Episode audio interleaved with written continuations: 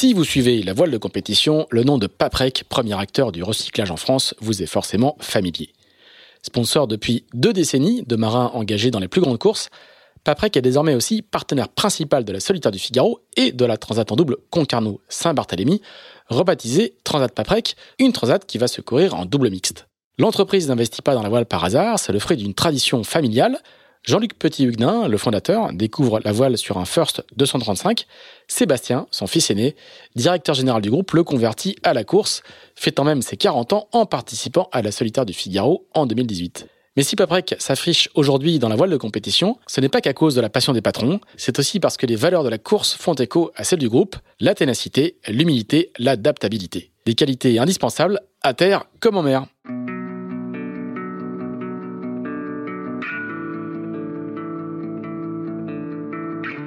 Bonjour, vous écoutez Into the Wind, le podcast des marins qui font des phrases. Into the Wind est produit par Tip Shaft, le média des professionnels et des passionnés de voile de compétition. Tip Shaft, ce sont deux newsletters hebdomadaires en français et en anglais, des podcasts, des événements, des formations ainsi qu'un festival de films et un studio de production de contenu que vous pouvez retrouver sur tipandshaft.com. Je suis Pierre-Yves Lotrou et je vous souhaite la bienvenue dans ce nouvel épisode d'Into the Wind.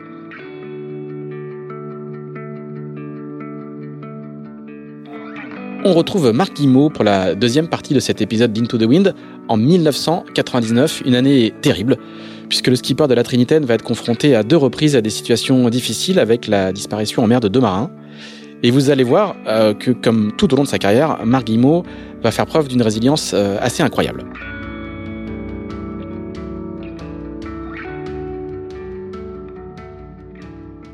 Alors, on va euh, euh, à, nouveau un peu moins drôle. Je suis vraiment désolé. Je j'ai pas de j'ai pas vocation à, à, remuer à nouveau le coton d'appel. Mais après l'année la, 98, il y a l'année 99 qui est qui est, qui est compliquée, qui est qui est difficile, euh, puisque euh, à la fois sur la course de l'Europe où tu vas tu vas perdre un équipier. Euh, et ensuite sur la trajectoire de Jacques Vabre où c'est vous qui allez porter assistance à, l'équipage de Paul Vatine qui disparaît. voilà, il y a des années comme ça marquées au fer rouge et c'est pas quand, tu expliquais le, l'accident de fuite, de, pas de fuite, de jet service, pardon, on voit bien aussi que, le, que, les temps ont changé, quoi. Hein, que le, euh, en gros, l'époque où on perdait des hommes en mer, elle, est, elle a, on perd beaucoup moins de gens aujourd'hui. Voilà, et on s'est habitué aussi à ne, à ne, plus en perdre. Et le, mm. je pense que la capacité à accepter la dangerosité de, de ce métier, qui reste encore euh, euh, élevée. Hein. Oui, bien sûr. cette capacité à supporter ça, elle on a l'impression qu'elle a diminué parce que quand on, bah, quand on refait le fil de ta carrière, on voit que toi, tu as, as, croisé euh, ces accidents-là à, mm. plusieurs reprises. Quoi. Bah oui, absolument. Et c'est vrai que cette, euh, cette année 99, elle a été assez terrible. En début d'année, je récupère un, un, des préparateurs de, de Paul Vatine, Nicolas euh, Florin. Nicolas Florin, pardon, j'ai un trou, mais c'est vrai que c'était tellement, c'était un peu ouais, assez douloureux, euh, déjà pour euh, pour sa femme et son son gamin, et puis pour sa famille, hein. et, et, pour nous, pour l'équipage, voilà. Donc euh, c'est vrai que c'est un événement. J'en parle pas beaucoup parce que c'est un, un, événement qui est marquant, qui est qui est dur, qui est qui est terrible pour pour tout le monde. Euh, et encore une fois, bien plus pour la famille que pour nous. Enfin bon, c'est terrible. Et donc, euh, Nicolas euh, embarque avec nous en début de, saison sur la donc sur la Trinitaine en vue de faire ce tour de l'Europe. Et puis pendant le tour de l'Europe, au large entre la Sardaigne et, l'Espagne, euh, et eh ben il il tombe à l'eau et voilà il fait une bricole et il tombe il tombe à l'eau ça longe explose et, il est attaché hein. il est attaché bien sûr il est, attaché la longe de qui casse qui, voilà et en fait il est emporté par une vague il, bricole sur le flotteur au vent euh. alors c'est vrai qu'il y avait été une fois et j'ai moi j'étais à la barge et on était c'était un peu chaud on était sous sous le on allait vite et donc, euh, je l'ai rappelé, je lui assure-toi, assure-toi. Du coup, il est revenu, il a mis sa longe, il est reparti. Et puis au moment où il commence à bricoler, tac, euh, le flotteur. Euh, enfin, il y a une, vague qui passe sur le flotteur au vent, et puis euh, quand on marche, je sais pas, on était à 20, 25 nœuds, je sais plus exactement, ça balaye et il est parti, sa longe s'est cassée. Et, donc on l'a pas retrouvé. Après, il y a plusieurs bateaux qui étaient en course euh, autour de nous. Il y a eu Alain Gauthier, je crois. Enfin bon, il y a eu trois, quatre bateaux. Il y a eu euh, un ferry qui est venu, un bateau militaire. Et puis au bout de, au bout de, en fin de nuit, on est resté euh, toute la soirée, toute la nuit, toute l'après-midi. Et, rien. Et du coup, on a dû continuer la course. Et c'était c'était vraiment une période difficile, voilà. Et, et vous allez prendre la décision, d'ailleurs, ton équipage et les autres coureurs, vous allez prendre la décision de continuer la course euh, oui, c'est de continuer le Tour de l'Europe. Ouais, c'est ça. Oui. Et, et, vous dites euh, que en fait c'est un hommage à, voilà. c'est un hommage aux marins. Quoi. Et, et donc évidemment en arrivant euh, en arrivant à cette escale, euh, je crois que c'était Benalmadena, il me semble bien. Euh, c'est quand même le, le, coup de massue. c'est enfin, c'est terrible. En plus il y avait ça sa future femme qui était là, il était en, près, près à se marier, mais il n'était pas encore marié, était là, lui annonçait ça sur le sur le quai. Enfin bon, c'était, elle était enceinte en plus. Enfin bon, c'était terrible. Et donc, euh, eh ben, il a fallu. Euh, euh, il, fallait, il a fallu euh, assurer déjà assurer euh, ce, ce, ce, coup dur et quand on est skipper euh, c'est vrai qu'on est on a la responsabilité d'un équipage et donc euh, après tout le monde est venu, on s'est réuni avec d'autres d'autres skippers, euh, l'organisation, l'équipage de la Trinitaine. Et euh, qu'est-ce qu'on fait en Il y avait Jean-Luc Lélias qui était avec nous euh, d'ailleurs euh, à bord. Et donc, euh, qu'est-ce qu'on fait? On arrête. On, et si on arrêtait, euh, l'équipage, la moitié de l'équipage débarquait. Il fallait ramener le bateau et c'était. Enfin, on se voyait pas trop. Enfin, on n'était pas pas du tout dans ce trip. Et puis finalement, nous, à force de d'échanger, de discuter, on s'est dit, c'est euh, Nico, il est plus là, euh, le bateau est là, il faut il faut le ramener. On va continuer, voilà, on va continuer. On essaie de faire le truc pour pour lui, voilà, pour euh, parce que j'imaginais bien que s'ils ont laissé le bateau là, euh, c'était c'est fini, le bateau on l'aurait laissé là. Enfin bon, on était et, le fait de, de, de, rester un peu dans l'action, dans la course, euh, malgré ce, ce, ce, coup de massue, euh, bah, ça permettait de de de, bah, de revenir à, au port d'attache. L'arrivée devait être à Lorient, je crois. Et voilà, donc on est revenu. C'était voilà, c'était on était un peu dans une autre un autre mode de course ce qu'on voulait, c'était juste, on voulait ramener le bateau et, et, voilà, être un peu dans, en fait, dans la course. Et puis euh, voilà, et c'est ce qu'on a fait. Et, alors après, on peut toujours discuter. Est-ce que ça aurait été mieux d'arrêter? Enfin bon, après, on peut pas refaire le monde. C'était une décision collective de tous ah, les oui, coureurs, oui, quoi, ah, hein. oui, ça peut pas. Oui, oui. Ce genre de décision, elle a été prise et avec l'organisation, d'abord avec euh, l'équipage que, qui m'entourait, et puis euh, discuter avec les uns ou les autres sur d'autres bateaux et, voilà c'était en fait la conclusion c'était que c'était mieux de repartir plutôt que de de rester se lamenter et pleurer et puis puis se retrouver après avec un bateau bloqué là-bas. Enfin bon en tout cas on est reparti et, et c'est surtout pas un regret. Moi je suis content qu'on l'ait fait hein pour Nicolas en tout cas. Et, et le, la, le, la, résilience des marins reste extraordinaire. On l'a bien vu avec ton, le récit de ton premier accident, avec euh, cet accident à nouveau, et, et vous, vous, continuez à partir, euh, parce que c'est votre métier, et puis parce que la ouais. mer vous appelle, j'imagine, mais comment comment comment t'expliques cette euh, euh, parce que justement, il va y avoir une, une, Jacques Vabre et au cours de cette même Jacques Vabre, donc Paul Vatine va disparaître et c'est toi et Jean-Luc Nénias qui allez venir mm. euh, secourir euh, Jean Morel. Le, Alors c'est ouais, voilà. et c'est vraiment un hasard et c'est un hasard. On est euh, c'est vrai qu'il y a une résilience et puis, euh, puis peut-être une envie, une passion et puis peut-être qu'on on se dit ben voilà euh, ça arrive euh, on essaye de se prémunir et de d'augmenter nos notre préparation euh, surtout au niveau sécu. Et puis puis il arrive un pépin et, là on arrive à la Jacques Vabre avec Jean-Luc Lélias.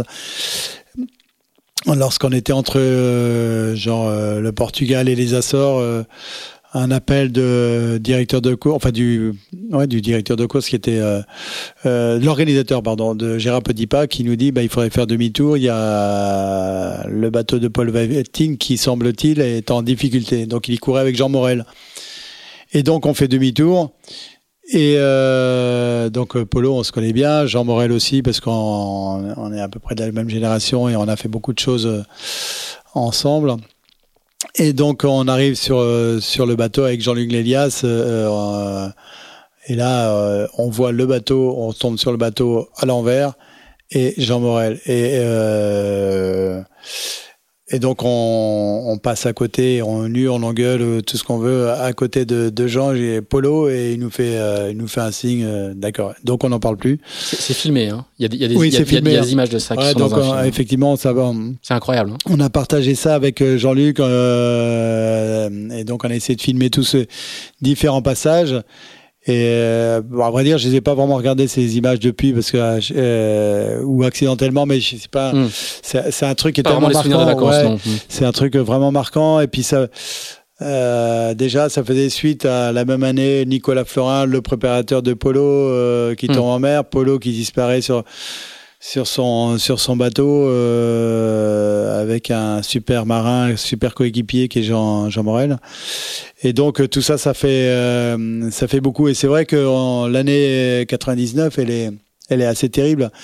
Elle est assez terrible et pour le monde pour le monde de la mer, pour euh, pour nous coureurs et puis pour pour moi et les, ceux qui m'accompagnaient, et en l'occurrence, c'était Jean-Luc Lélias, c'est violent et en même temps, euh, en même temps, qu'est-ce qu'on fait Est-ce qu'on est qu'on rentre chez nous et puis on, pleurniche pendant deux ans, pendant trois ans et puis on attend que ça se passe ou bien ou bien on, démarre, enfin on, reste, enfin on essaie de, rester dans, l'action et, et, actif. Et voilà, on a plutôt et Jean-Luc et moi, même si on a pris un concours de, de, de massue. On a plutôt choisi de, de, de continuer. Et, d'ailleurs, l'année d'après, Jean-Luc, il a son bateau avec un, sponsor euh, belge. Belgacom. Belgacom. Donc, euh, c'est l'ancien Fuji qu'il a récupéré. Et puis, euh, et puis voilà. Et puis Jean Morel devient petit à petit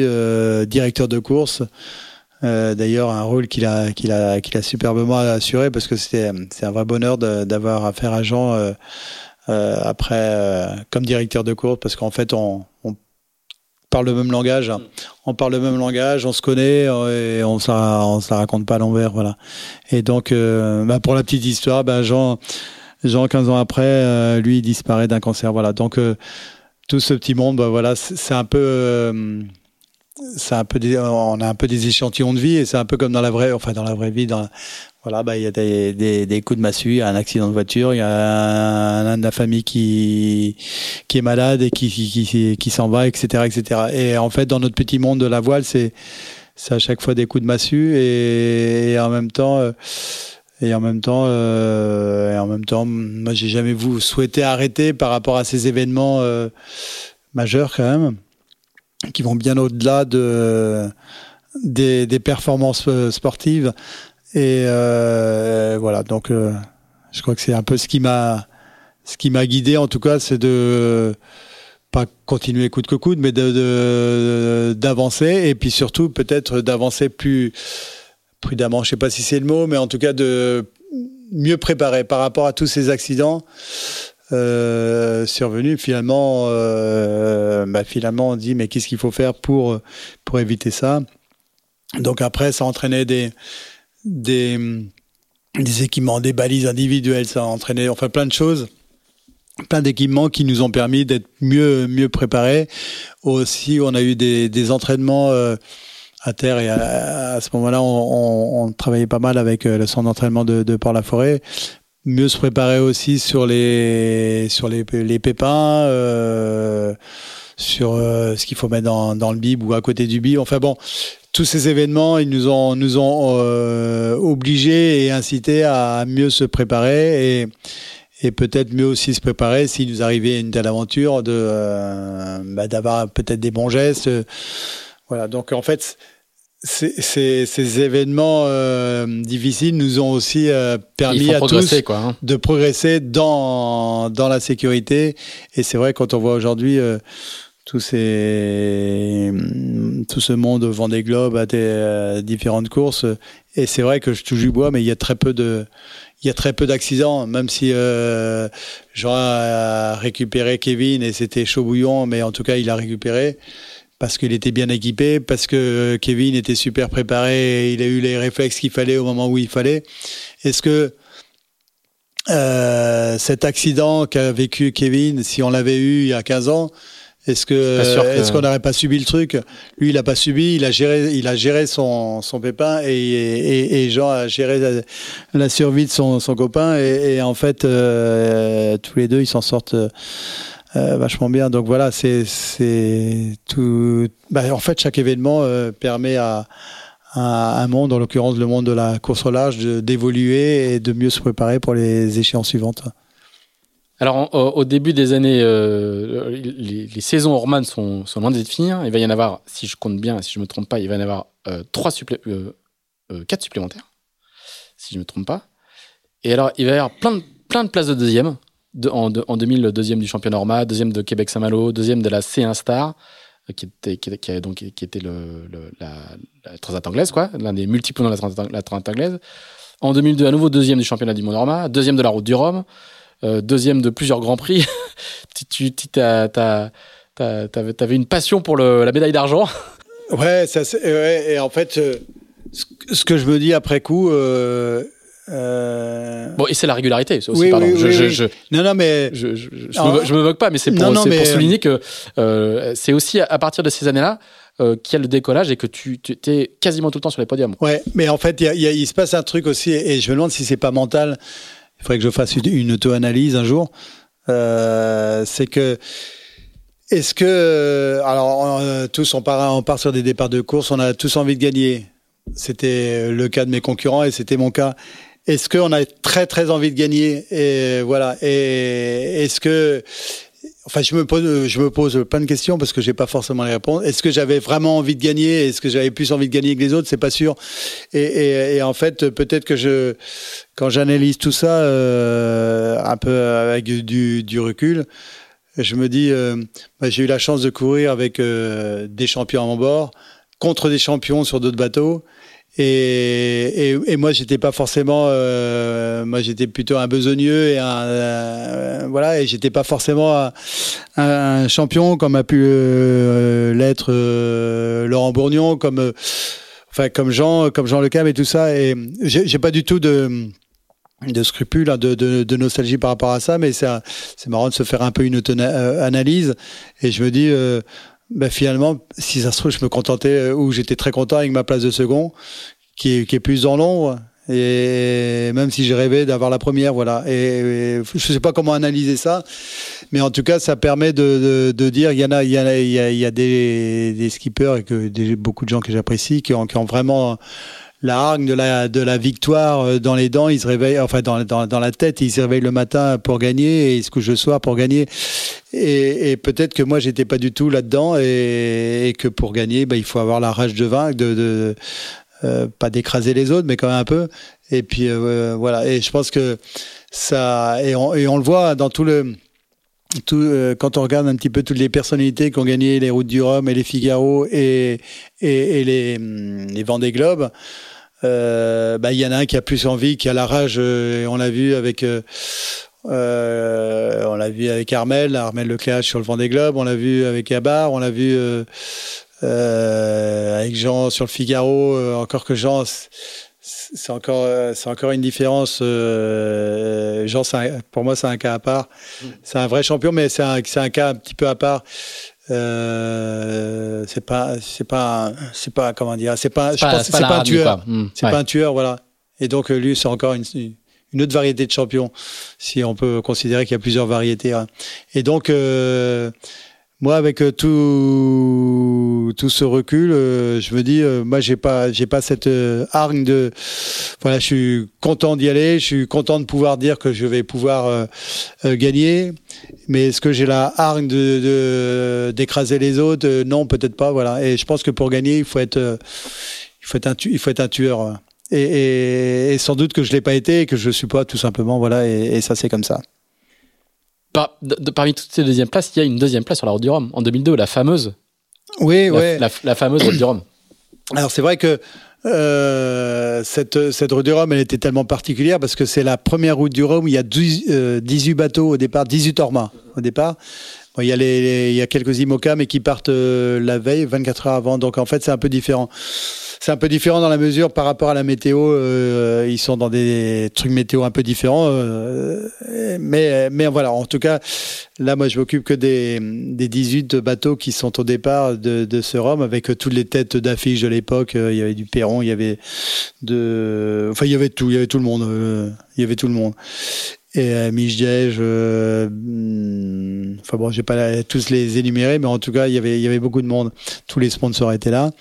Et et en fait, euh, je pense que c'était, c'était euh, avant tout, même s'il y avait plein de champions dans cette, euh, au départ, c'était avant tout une, une, course de marin, je pense. Hein. Une course de marin, c'est, aussi des compétiteurs, mais je crois qu'il y a eu plus un, un, engagement de marins sur cette course que de compétiteurs stratégiques et tout ça. et, et et en fait, rapidement, euh, euh, des, des, des, super euh, compétiteurs ont perdu leur bateau, ont chaviré, il y a eu beaucoup de casse. Et puis en fait, euh, euh, moi, j'avais pas été épargné parce que je me retrouve aux, Açores avec le carénage cassé, une voile d'avant en vrac. Enfin bon, euh, et et euh, qui était correctement placé mais sans plus, qui s'arrête à Madère. Euh, et le seul qui s'arrête pas, c'est euh, la Lourou voilà, qui était très au nord et, qui qui avançait, mais voilà. Donc chacun avait fait sa route avec les, avec euh, en essayant de, de, de, de faire le, se tailler la meilleure route dans ces dépressions qui arrivaient, et puis des, trucs un peu creux, un peu, un peu, hein. un peu, un peu violents. Et, euh, et voilà. Et, et moi, j'arrive aux Açores. Euh, encore une fois, on était petite équipe, donc on n'était pas vraiment organisé. J'arrive aux Açores et j'avais personne. Je retrouve Dominique Marsaudon qui était là sur place en, vacances, mais en vacances, il savait qu'il avait qu'il aurait des quelques quelques quelques skippers. Euh, enfin quelques bateaux endommagés à, réparer ou à assister au départ aux, Açores. Et donc, euh, euh, nous, notre intervention, elle, prend du temps à démarrer et, et puis euh, voilà, on met 52 heures à réparer le bateau à vendre. Voilà, on fait une escale de 52 heures. Et lorsque je quitte des Açores, donc 52 heures plus tard, 52, je crois que je suis encore devant Michel qui a quitté Madère. La seule différence, c'est que moi je suis aux Açores et lui il est dans les Alizés, euh, départ de Madère. Et du coup, euh, et entre, entre ce temps-là, il y a Rabussin qui avait pris la tête de, de la flotte, mais qui était aussi endommagé parce qu'il a chaviré. Apparemment, il avait un flotteur plein de flotte. donc, il était... flotte, donc lui aussi était endommagé. Donc en fait, le seul qui était intact, à ma connaissance, c'était euh, Lalou Roquerol avec, euh, avec son, son trimaran euh, Banque Papa. Et donc, sauf que lui, il, il avançait Enfin, il avait à traverser un anticyclone, voilà, l'anticyclone des Açores. Moi, j'étais au milieu, j'avais que la moitié à faire. Lui, il avait tout l'anticyclone à traverser. Et Milgej, qui était un peu derrière, lui, euh, il était dans les alizés et, voilà, stratégiquement, c'était le mieux placé. Et donc, euh, euh, c'était intéressant parce que je me suis vraiment battu. Et, euh, et il arrive une chose qui est assez incroyable que qu'il t'arrive quand tu es vraiment euh, fatigué, déterminé. Je suis pas un tueur, mais bon, j'avais envie de... Et, et, à chaque empannage, parce qu'il a fallu empanner beaucoup, faire une multitude d'empanages pour aller... Là, on passait par l'autre côté de la, Guadeloupe, pas par euh, la tête à l'anglais, mais par l'autre côté. Et euh, Mich était à... Il avait une vingtaine à peu près, je sais plus, 300 000 d'avance. Et puis, je jouais avec le grignoter. Et puis, à chaque empannage, euh, je faisais, lui, va se faire le fagot. Euh, moi, j'ai super maîtrise, tac, j'en bah, Je, je, je, alors, euh, euh mais je il a pas, il a pas de raison d'être, de s'inquiéter pour ses manœuvres. Tout va bien pour lui.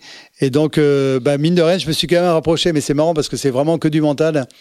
Et à force de se dire, donc, évidemment, tu dis il va se faire un fagot de latte, donc c'est pas très gentil parce que tu là c'est du casse du matériel, mais bon. Oui, alors, je, juste pour expliquer, hein, euh, quand on dit se faire un fagot de latte, c'est qu'à force de multiplier les empannages, le risque de, de, de brider lattes de, de casser est des très lattes. important dans les Voilà. empannages en Normandie. Voilà. quoi. Et donc on n'est jamais à l'abri de pas aller assez vite au moment de l'empannage et puis de, casser ses, ses lattes. Voilà. Enfin bref, du coup j'avais ça en tête. Alors c'est un peu stupide, mais euh, donc euh, j'imaginais que lui était plus en difficulté que moi. Alors qu'il avait la maîtrise du jeu, il était devant. hein.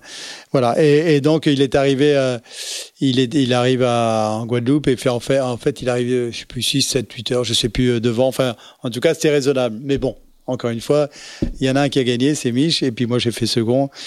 Et bon, j'en suis très fier, j'en suis très très content parce que Bah, déjà, les trois qui ont fini, les trois qui sont classés, ils déjà d'être arrivé, C'est un petit club. euh, d'arriver euh, au milieu de 18 euh, et sur les 18, il y en avait une bonne douzaine qui étaient en capacité de faire quelque chose d'intéressant. euh, euh, bah, il y avait Jean Le Cam, il y avait Franck Camas, il y avait euh, Alain Gauthier. euh, euh, Bertrand Desbrogues, ouais, Loïc Perron, enfin il y avait euh, Karine Fauconnier, euh, enfin il y avait il y avait du lourd. il y avait du lourd quoi, des, des, des, des gens qui couraient en plus euh, sur les grands prix donc des gens qui ont de la bouteille qui ont, qui, qui savent euh, qui, qui savent que mener un, un Norma euh, c'est quelque chose et qui ont fait des grands prix en équipage donc euh, par rapport à ce que je disais tout à l'heure et voilà donc euh, d'arriver euh, d'arriver là en seconde position euh, c'est quand même c'était quand même assez magique et puis finalement finalement, pour, pour rejoindre ce que je disais précédemment, bah, celui qui a gagné, c'est certainement celui qui a le plus envie, voilà.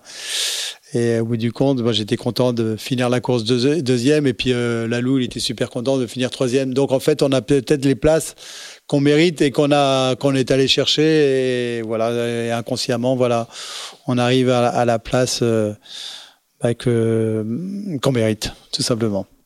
Alors, à l'issue de ce, à l'issue de ce Grand Prix, euh, euh, ça va être, c'est la fin du projet La Trinitaine, si je ne m'abuse?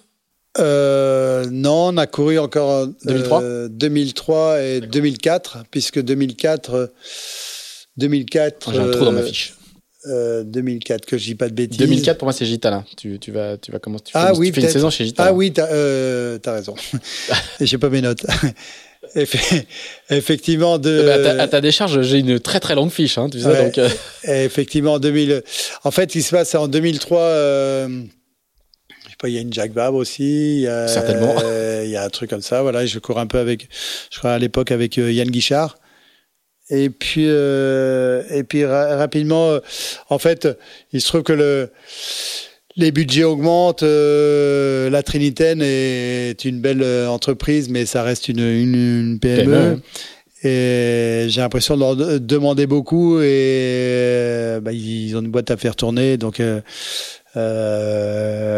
l'argent, les budgets, c'est pas en, en décidant de multiplier par 10 la vente des biscuits que euh, qu'on va pouvoir assurer la, suite. Donc euh, eh ben, en fait il y a une interrogation, savoir est-ce qu'on est-ce que est-ce qu'on continue, est-ce qu'on arrête? Et puis euh, donc il y a des discussions avec avec la Trinitaine et puis en fait au bout d'un moment il y a le fils qui semble vouloir reprendre la voile. Le fils il est un peu hermétique à ce que faisaient ses parents, en tout cas en l'occurrence dans le sponsoring voile. Et donc euh, à un moment il y a un peu lâché prise et puis euh, le, truc s'arrête et, voilà donc euh, voilà les, bons moments de la Trinitaine avec toutes les, petites histoires qu'il y a autour, c'était assez assez riche, assez intense. Mais ça se termine et puis il y a en parallèle il y a Gitana qui qui envisage enfin qui qui achète un nouveau bateau, enfin qui font qui viennent de se séparer de Lionel, le Manchois, qui est, qui est un super skipper, euh, qui a gagné le Rhum d'ailleurs euh, euh, en 2006. Et non, je suis une bêtise. Non, je dis une bêtise. On me demande, voilà, ils on, comment ça se passe? Ils, ils décident d'acheter un bateau. Voilà, ils achètent l'ancien Belgacom, le bateau de Jean-Luc Lélias et, et qui devient Gitana. Et du coup, le, le bateau qu'avait fait Lionel, un bateau en un X, un plan, un, plan 10, ouais. Gitana 10, voilà. Voilà, il me demande de skipper ce bateau. Et puis, euh, il se trouve que j'intègre l'équipe. C'est un, sacré changement parce qu'entre le, entre le sponsoring de la PME qui est ta, qui est ta voisine, hein, c'est sur la route euh, là-bas, et Gitana, c'est pas le même monde, quoi. Ouais, donc là, j'ai découvert d'un monde un peu un peu particulier, mais et puis il se trouve que il se passe quelque chose avec Lionel Lemanchois et, et, et Gitana, du coup, enfin bon, je vais pas rentrer dans les détails, mais en tout cas, ça part, ça part un peu au clash. Et donc, euh, Lionel est remplacé par Fred Le Potrec. Et voilà. Et puis moi, je finis là, je fais l'année, je fais l'Ostar.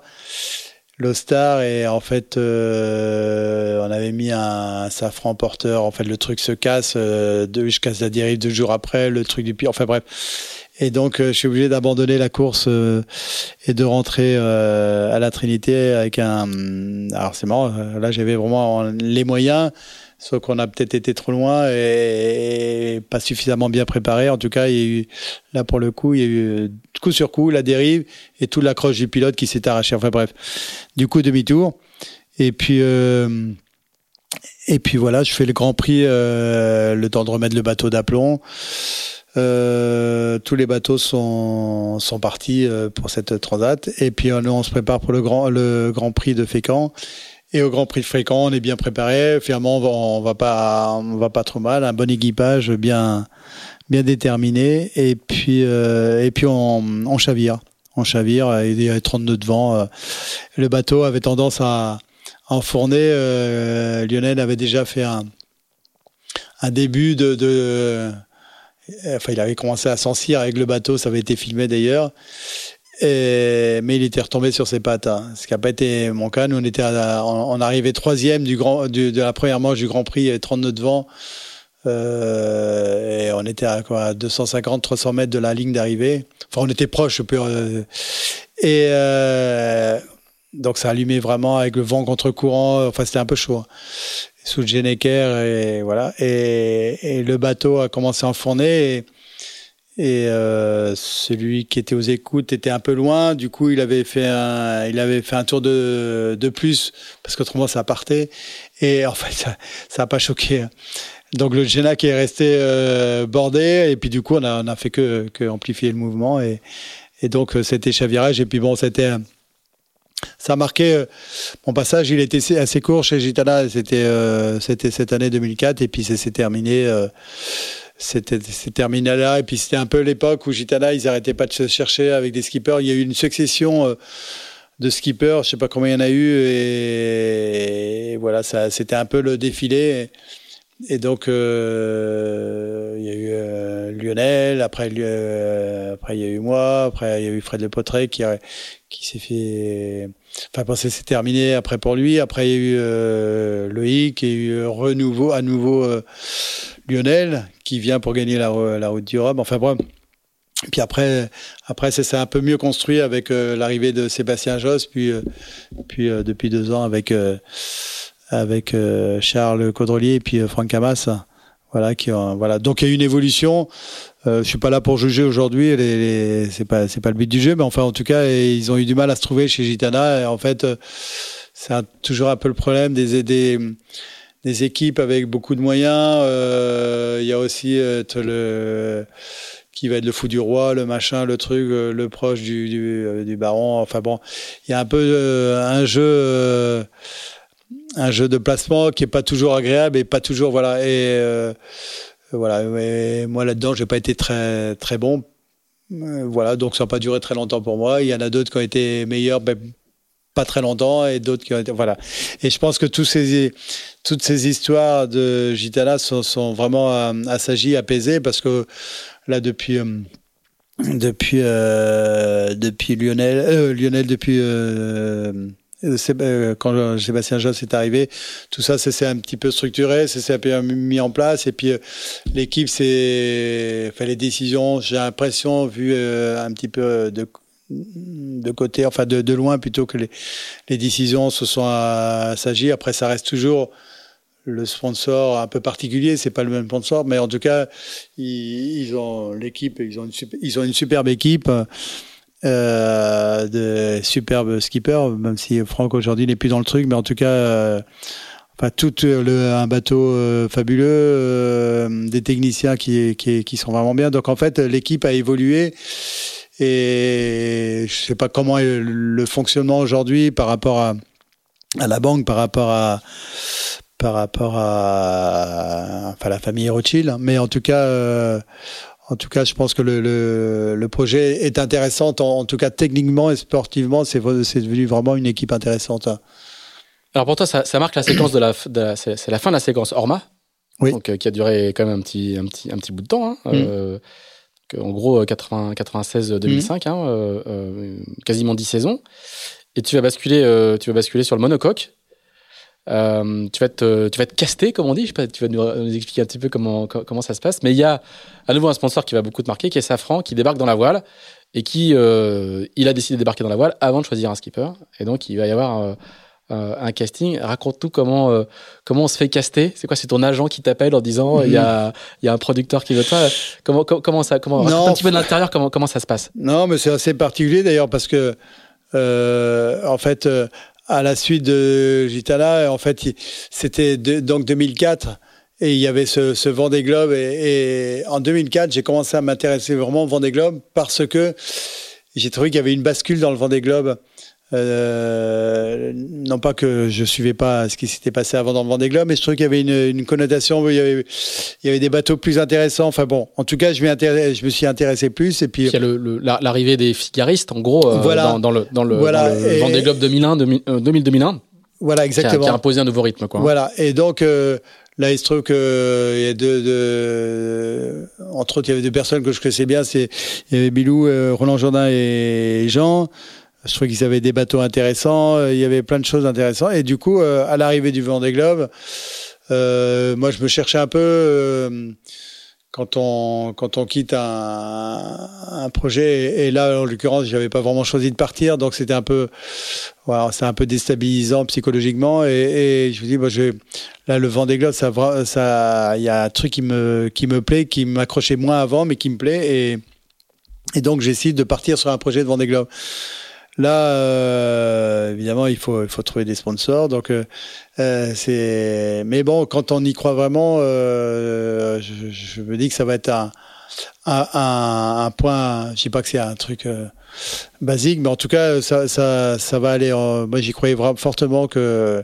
Et, et, très tôt, je me mets à travailler avec Vincent Loriot, puis Guillaume Verdier. Voilà, on commence à travailler sur un projet, sur un projet de bateau. Euh, tous les deux, ils, ils savaient. C'est le premier bateau que, sur lequel va travailler, euh, vont travailler euh, VPLP euh, d'une part et Verdi d'autre part, qui à l'époque collaborent ensemble. Voilà. Et c'est le premier monocoque qu'ils font parce que c'est d'abord, enfin, en tout cas pour VPLP, c'est d'abord un cabinet de, de multicoque. Voilà, exactement.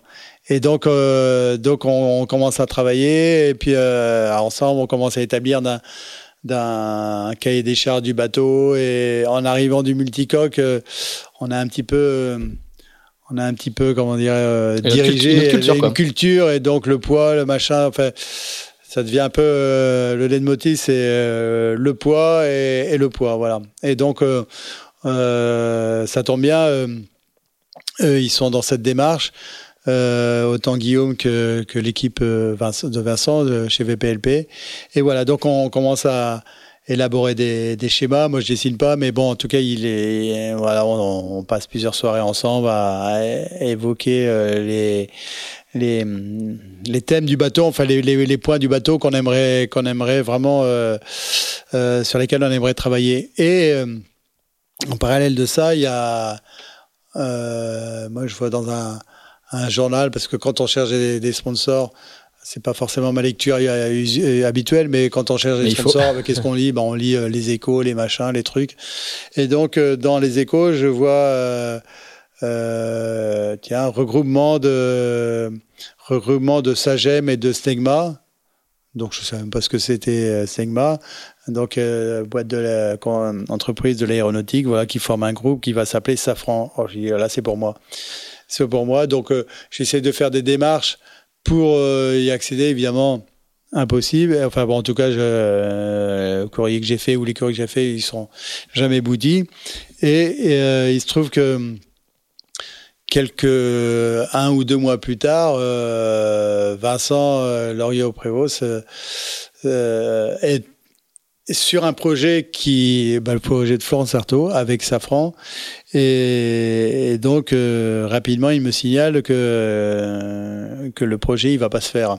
Il va pas se faire avec, avec Safran et que Safran. C'est un projet d'Orma ou de. Non, c'est un projet de multicoque. Ah oui que voilà et il se trouve que Florence connaissait quelqu'un de chez euh, Safran enfin bref en tout cas le projet n'aboutit pas mais qu'est-ce qui se passe? Euh, Safran ils ont l'intention de d'essayer de, fédérer les deux les deux entités Stegma et Sagem et euh, avec le nouveau nom Safran et le, le président de l'époque est Jean-Paul Béchat décide de de faire euh, de s'investir dans la voile et d'aller vers le Vendée Globe puisqu'en allant sur le, une course comme le Vendée Globe, c'est une course avec des bateaux, avec une jauge euh, qui limite la longueur, mais en tout cas, il y a, y a, y a possibilité de, de travailler, de, de s'investir sur les technologies de, des, des, bateaux du Vendée Globe. Et donc, il décide de faire un casting, de faire un casting. Donc, il, il, y a plusieurs skippers qui sont, qui sont interrogés, qui sont convoqués. Euh, et voilà, je crois qu'il y en a une dizaine ou onze je crois qu'il y en a 11. Et, euh, et puis, euh, forcément, quand on fait, quand on fait, euh, quand on fait savoir qu'on a envie de faire le Vendée Globe et puis qu'on est un petit peu dans l'actu, voilà, je trouve que bon non, mais c'est quand même pas mal grâce à grâce à Vincent Laurier Prévost. je me retrouve sur cette liste de de 11, voilà. Et donc j'envoie mes dossiers. Et, et il se trouve que dans, dans la, les deux personnes qui faisaient les castings, il y avait Jean-Marie Vidal. Que, il se trouve que j'ai connu euh, en tant qu'il était organisateur du Triangle du Soleil, enfin à une époque en, en, Méditerranée. C'était le directeur de Port Camargue aussi. Directeur de Port Camargue, on était resté assez longtemps chez lui avec un des jet service.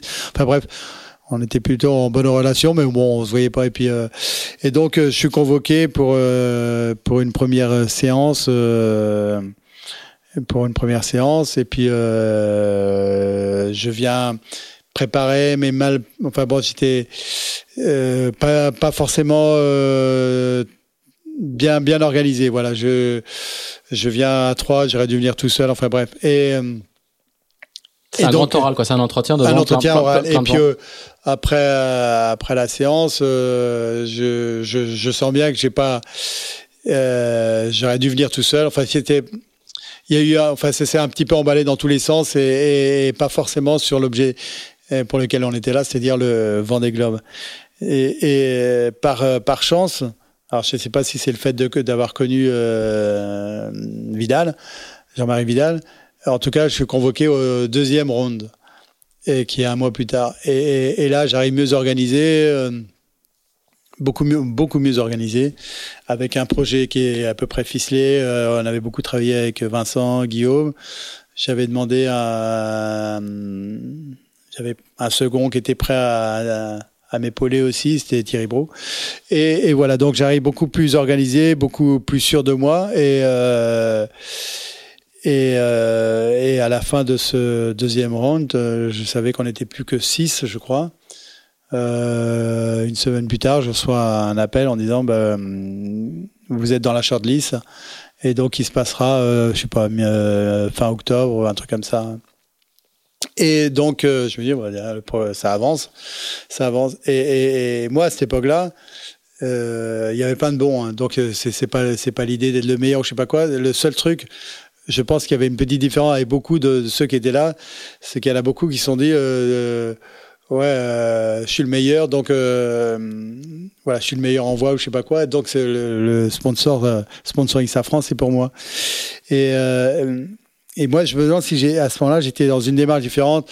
Bon, j'avais eu ce ce, ce départ euh, non choisi de chez hum, Gitana. J'avais ce ce travail que j'avais vraiment bien avancé avec les architectes et j'étais déterminé. Et moi, je me disais, je veux pas savoir qui est en bagarre avec moi, parce que je savais qu'il y avait forcément des gens qui étaient compétents, enfin des, skippers. Et la seule chose que je sais, c'est que je pense, c'est un peu, un peu comme pour la victoire que j'ai pas que j'ai pas toujours eu. J'ai dit là, là, là, pour le coup, euh, euh, je pense que c'est c'est moi qui vais l'avoir ce sponsor. Il est il est pour moi. Il y a il y a de la techno, les machins, et puis et puis je me suis mis ça dans la tête. Et je voyais dans le milieu tout le monde essayer de poser la question. Et toi, tu es sur le casting de Safran. Et toi, et toi, et toi. et donc je voyais tout le monde essayer de savoir. Sauf que moi, personne ne savait que j'y étais parce que moi, j'aurais dit euh, non, je sais pas, voilà. Et je voulais rester un petit peu en dehors de tous les cancans et les machins. Et avec, euh, et, je sais, sais pas pourquoi, mais j'étais sûr, dans ma tête, j'ai dit, c'est pour moi. T'étais sûr qu'il y alors Ouais, alors que, alors que, alors que, à ce moment-là, il y avait que moi qui croyais, et puis les, les deux, les deux archis avec qui, euh, avec qui j'étais.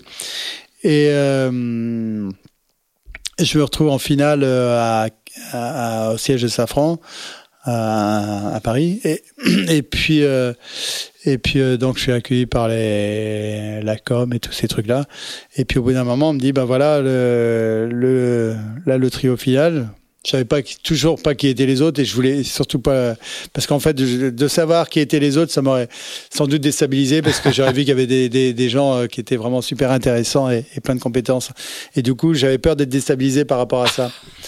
Et euh, c'est un peu le, j'ai fait un peu l'autruche par rapport à ça, mais pour moi c'était important euh, psychologiquement. Et donc je, à un moment, là, on me dit, bah là, euh, vous avez cinq minutes, on va vous monter au sixième étage, et là vous avez un, entretien qui va durer 5-10 minutes avec le, le président Jean-Paul Béchat.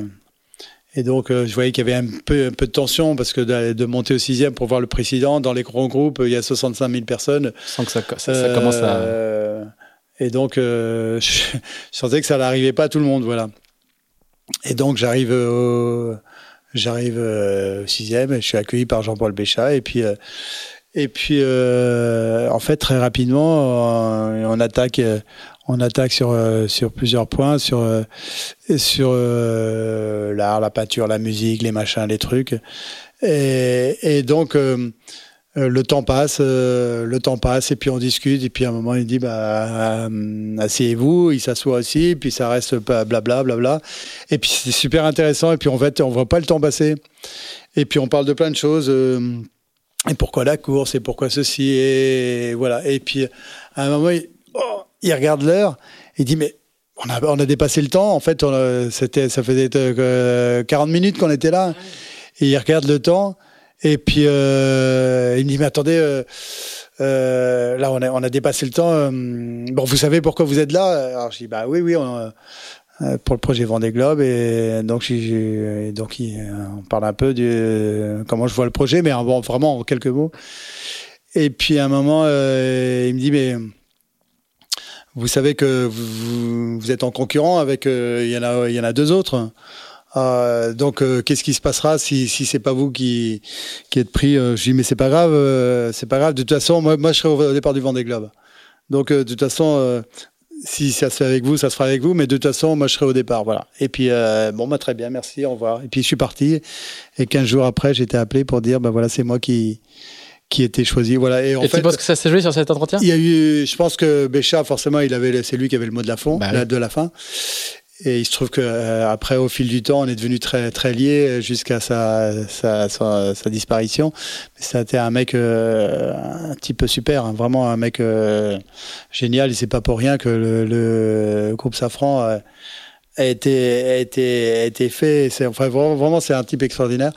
Et avec qui donc on est devenu très très proches et c'était on était assez confident, et autant dans un sens que dans l'autre. Et c'était, c'était, on avait, on avait enfin, des choses assez, assez super ensemble, voilà. Et voilà. Et puis voilà, l'histoire a commencé avec, euh, avec Safran. Donc après, bon, après l'histoire de Safran, c'était euh, assez sympa et. C'est un, changement de monde pour toi. Ah bah complètement. Hein. Parce que là, c'est, c'est le, à, tout point de vue en termes d'équipe.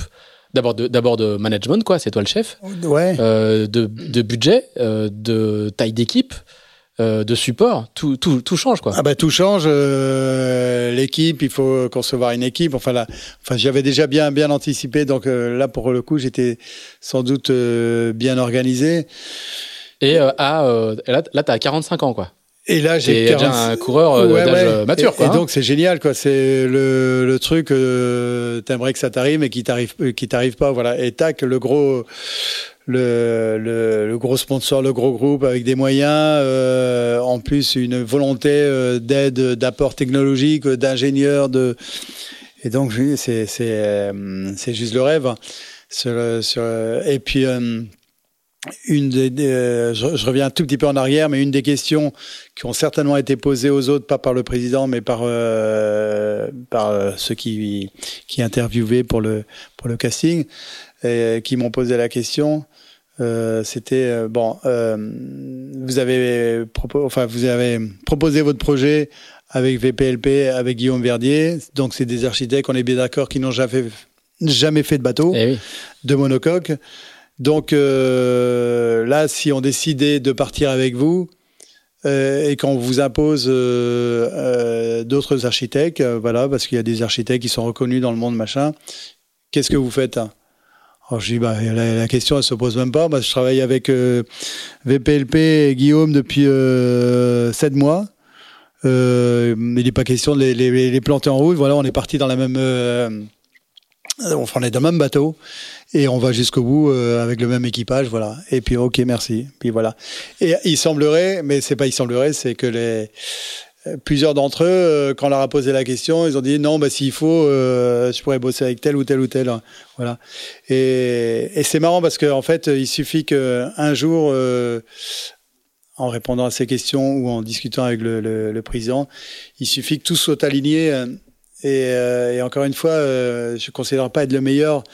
Sauf que le jour où il fallait être pris, euh, j'étais sans doute le meilleur ou celui qui correspondait le mieux à, à toutes les interrogations que pouvait se faire un groupe. Euh, voilà. Et, en fait, le, le, jour où il fallait choisir, c'est moi qui passais là. Voilà. Et, et franchement, quand je vois le, le, le, niveau des, il y a eu Sébastien Josse, il y a eu il y avait je crois qu'il y a eu Loïc aussi. Enfin, il y a, enfin, il y a eu plein de, il y a eu Karine Fauconnier, il y a eu, enfin, il y a eu plein de. Là, tu parles de tous les autres qui étaient au casting. Oui, ouais.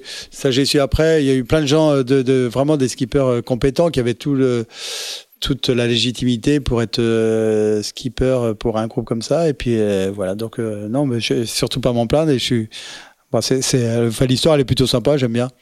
Alors, du coup, le, le, comment tu gères cette phase de transition justement où il faut recruter une équipe structurée? Parce que comme on le disait juste avant, c'est pour toi c'est un, un, changement d'échelle, quoi. C'est un changement de, ouais. c'est un changement de division presque. Ah ben carrément, donc il faut plus, plus l'apprentissage du monocoque. L'apprentissage du monocoque, mais ça, je dirais bon. que ça, euh, bon, ça reste un bateau avec des voiles. Voilà, c'est ça, c'est ça. Et, et, trois pénons alignés euh, quand on est auprès. mais en tout cas, pour le reste, bah, euh, voilà, je commence à. Enfin, je m'étais déjà bien organisé, donc l'équipe, à la limite, au moment où on a signé avec Safran début décembre, l'équipe elle était faite à 70-80% on avait bien bien avancé avec euh, les archis, euh, donc on savait où on voulait aller. On voulait, on, on avait travaillé un peu sur le budget. On était euh, en phase avec le budget proposé par par Safran, donc on était capable de proposer à une équipe un salaire, enfin un montant, euh, savoir comment on allait travailler, les voileries, euh, enfin les différents postes qui qui sont itinérants à ce genre de projet. Et puis, euh, et puis en, en, fait, le truc est. Le, le, le projet a été signé euh, début décembre, exactement. Et, 2005. Euh, 2005. Et le 15 décembre, ça y est, on était en route, on a loué un bateau pour en attendant qu'on construise un autre. On a et l'équipe s'est en place. Et début janvier, toute l'équipe était en place. Et puis ça y est, la machine s'est mise à rouler avec forcément des imperfections. Euh, bah, il, a fallu euh, aussi apprendre à fonctionner tous ensemble. Moi, moi, c'est vrai, j'étais la seule. Euh, la seule le intermède qu'il y a eu, c'était avec Gitana avec plus de moyens, mais moi j'avais la gestion de rien du tout, à part du bateau. Et donc forcément, euh, là j'étais en apprentissage d'un nouveau truc de chef d'entreprise avec euh, avec du monde, avec des interlocuteurs ingénieurs, des interlocuteurs, des les patrons de tous les toutes les filiales de Safran, à qui euh, que j'ai beaucoup reçu ou que j'ai beaucoup visité, un peu euh, en France et puis en ailleurs, en Belgique, euh, voilà. Et donc euh, on se retrouve euh, on se retrouve dans un monde un peu comment dirais-je, un peu artisanal, voilà un monde d'entreprise. voilà, je suis un peu passé là de, de, de, de l'artisanat de la voile à, à une PME plus structurée, une PME structurée et qui demande beaucoup plus d'investissement en termes d'énergie, en termes, enfin de, d'investissement de, de, soi d'ailleurs, parce que parce qu'on se retrouve avec des équipes plus importantes, donc il y a la gestion humaine, les avec tout ce que ça comporte, les salariés, les vacances, les trucs, les mariages, les enterrements, les trucs, enfin tout, tout, tout ce que font le quotidien de la vie, voilà. et, donc même si j'étais secondé par Thierry Bourg, enfin les décisions, il faut les prendre. Et voilà, donc c'était intéressant. J'ai eu l'impression d'apprendre plein de choses et, non, c'était un, c'était un super, un super moment. Euh, euh, autant sur l'eau euh, qu'à terre à partager avec les, les ingés. Moi, j'ai vu des gens passionnés avec des mélanges de passion aéronautique, voile. C'était non, c'est génial. Hein. Alors ça va être une saga, une saga assez incroyable. Hein. Il y a alors du coup les années Orma c'est 2005, 2013 ou, ou quasiment 2014 le, le, bateau lui-même, et, j'allais dire, il est lui-même une légende. Cet IMOCA qui continue à naviguer avec des foils, qui a connu une vie euh, incroyable et qui a toujours été euh, très très rapide avec une réputation euh, très très forte, qui est donc le premier bateau du duo VPLP Verdier et le premier IMOCA du, du, cabinet VPLP. dès sa première course, quand il fait la Jacques Vabre, vous faites deuxième. Et ouais, encore une. et en plus, avec. Avec Charles Caudrelier avec Charles, Caudrelier, en fait, euh, euh, là, c'est sans doute un problème d'anticipation. Enfin bref, en tout cas, a, il y a un truc à clocher, et c'est, en l'occurrence, c'est ou Charles ou moi. Non, c'est plutôt moi d'ailleurs. C'est dans le choix des, voiles. On a, on a pris euh, une voile, un spi, en l'occurrence, trop creux pour ces bateaux qui commencent à accélérer bien. Et puis il se trouve que euh, rapidement, on n'était même pas arrivé à Madère qu'on a exposé le SPI et après on s'est retrouvé sans SPI pour euh, pour aller jusqu'à jusqu'à où? San Salvador de Bahia.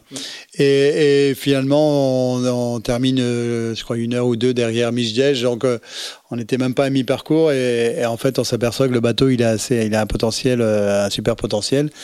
Et du coup, l'année, deux ans plus tard, on repart avec Charles, mais cette fois-ci avec euh, avec euh, avec vraiment l'ambition de la gagner. Et on arrive à Costa Rica, je crois, ouais. Non.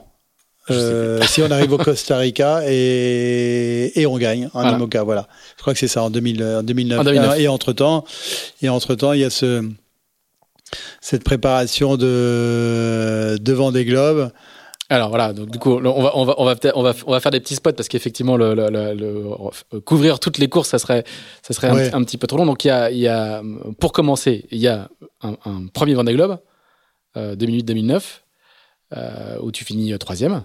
Mm. Alors, et qui, qui, que tu finis dans des conditions particulières. Euh, la même chose. Ah, D'abord, c'est c'est le, le, le, même chose. On a beaucoup parlé de la, de la victoire de Yannick Bestaven en, en, en, rappelant que c'était c'était un, un, marin, on va pas dire pas dire vieux, mais d'expérience. quoi. Euh, là, toi aussi, quand tu fais podium, tu as déjà beaucoup d'expérience. T'es es, juste à la veille de tes 50 ans, quoi. Oui, oui. Bah comme quoi, il faut peut-être pas mettre. Comme quoi, c'est un sport à accumulation d'expérience. Voilà. Et on fait des très longues carrières. Il faut pas forcément mettre les vieux à la poubelle, ou en tout cas avant de les mettre à la poubelle. avant de les mettre à la poubelle, et s'en servir pour les pour transmettre en tout cas et, voilà. Ma, question c'est du coup comment tu le vis euh, euh, justement en faisant ton premier Vendée Globe à 50 ans c'est déjà un mythe c'est déjà mais toi tu, mais toi t'en rêves pas depuis que t'es tout petit quoi t'as as fait tellement de trucs avant que c'est pas c'est pas le alors comment ouais alors c'est pas le c'est pas l'objectif de toute une de toute une carrière quoi. Ouais. alors avant le départ euh, je dirais que d'avoir 45 ans ou 52 balais au moment du départ du enfin du Vendée, ouais. Du, du Vendée. Euh, Tourner pareil. Enfin, je, je c'est pas, enfin, c'est pas, c'est pas un sujet, c'est pas un sujet. Le sujet, c'était d'être bien préparé euh, physiquement, psychologiquement. Et en fait, je m'aperçois d'un truc, euh, d'une chose, en tout cas, que que de, toute cette accumulation de d'expériences, des coups durs, des coups euh, plus joyeux, etc., etc.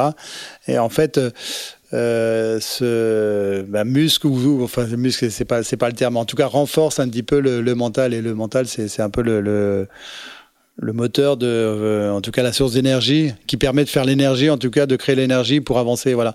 Et, si je dis ça c'est parce que je pense que en, en courant le Vendée Globe, euh, ce Vendée Globe, et euh, j'ai eu une succession de, soucis, autant de, ma faute. Enfin bon, en tout cas, j'ai une succession de soucis qu'il a fallu, euh, des obstacles qu'il a fallu gérer, qu'il a fallu contourner, qu'il a fallu. Et si à 25 ans ou à 30 ans, dans les mêmes conditions, j'avais eu les mêmes soucis, les mêmes galères, j'aurais jamais été au bout. Hein. Voilà. Et donc, je veux la conclusion de tout ça, de ce c'est que c'est que justement l'accumulation d'expérience euh, fait que on se renforce mentalement et, finalement que chacun des événements qui auxquels on, a à faire face n'est juste qu'un obstacle mais pas pas un mur voilà. Et donc euh, bon, on essaie de le passer on, perd du temps on, on se bat mais on fait pas demi-tour. On fait pas demi-tour parce que là, j'ai vu, euh, peut-être moins sur le dernier Vendée Globe, mais, un petit peu, mais sur euh, d'autres Vendée Globe, euh, des gens qui sont qu'on pense solides, et puis en fait, le moindre, moindre souci, on pousse la barre et on rentre à la maison. Enfin, on rentre à la maison comme on peut, mais et voilà.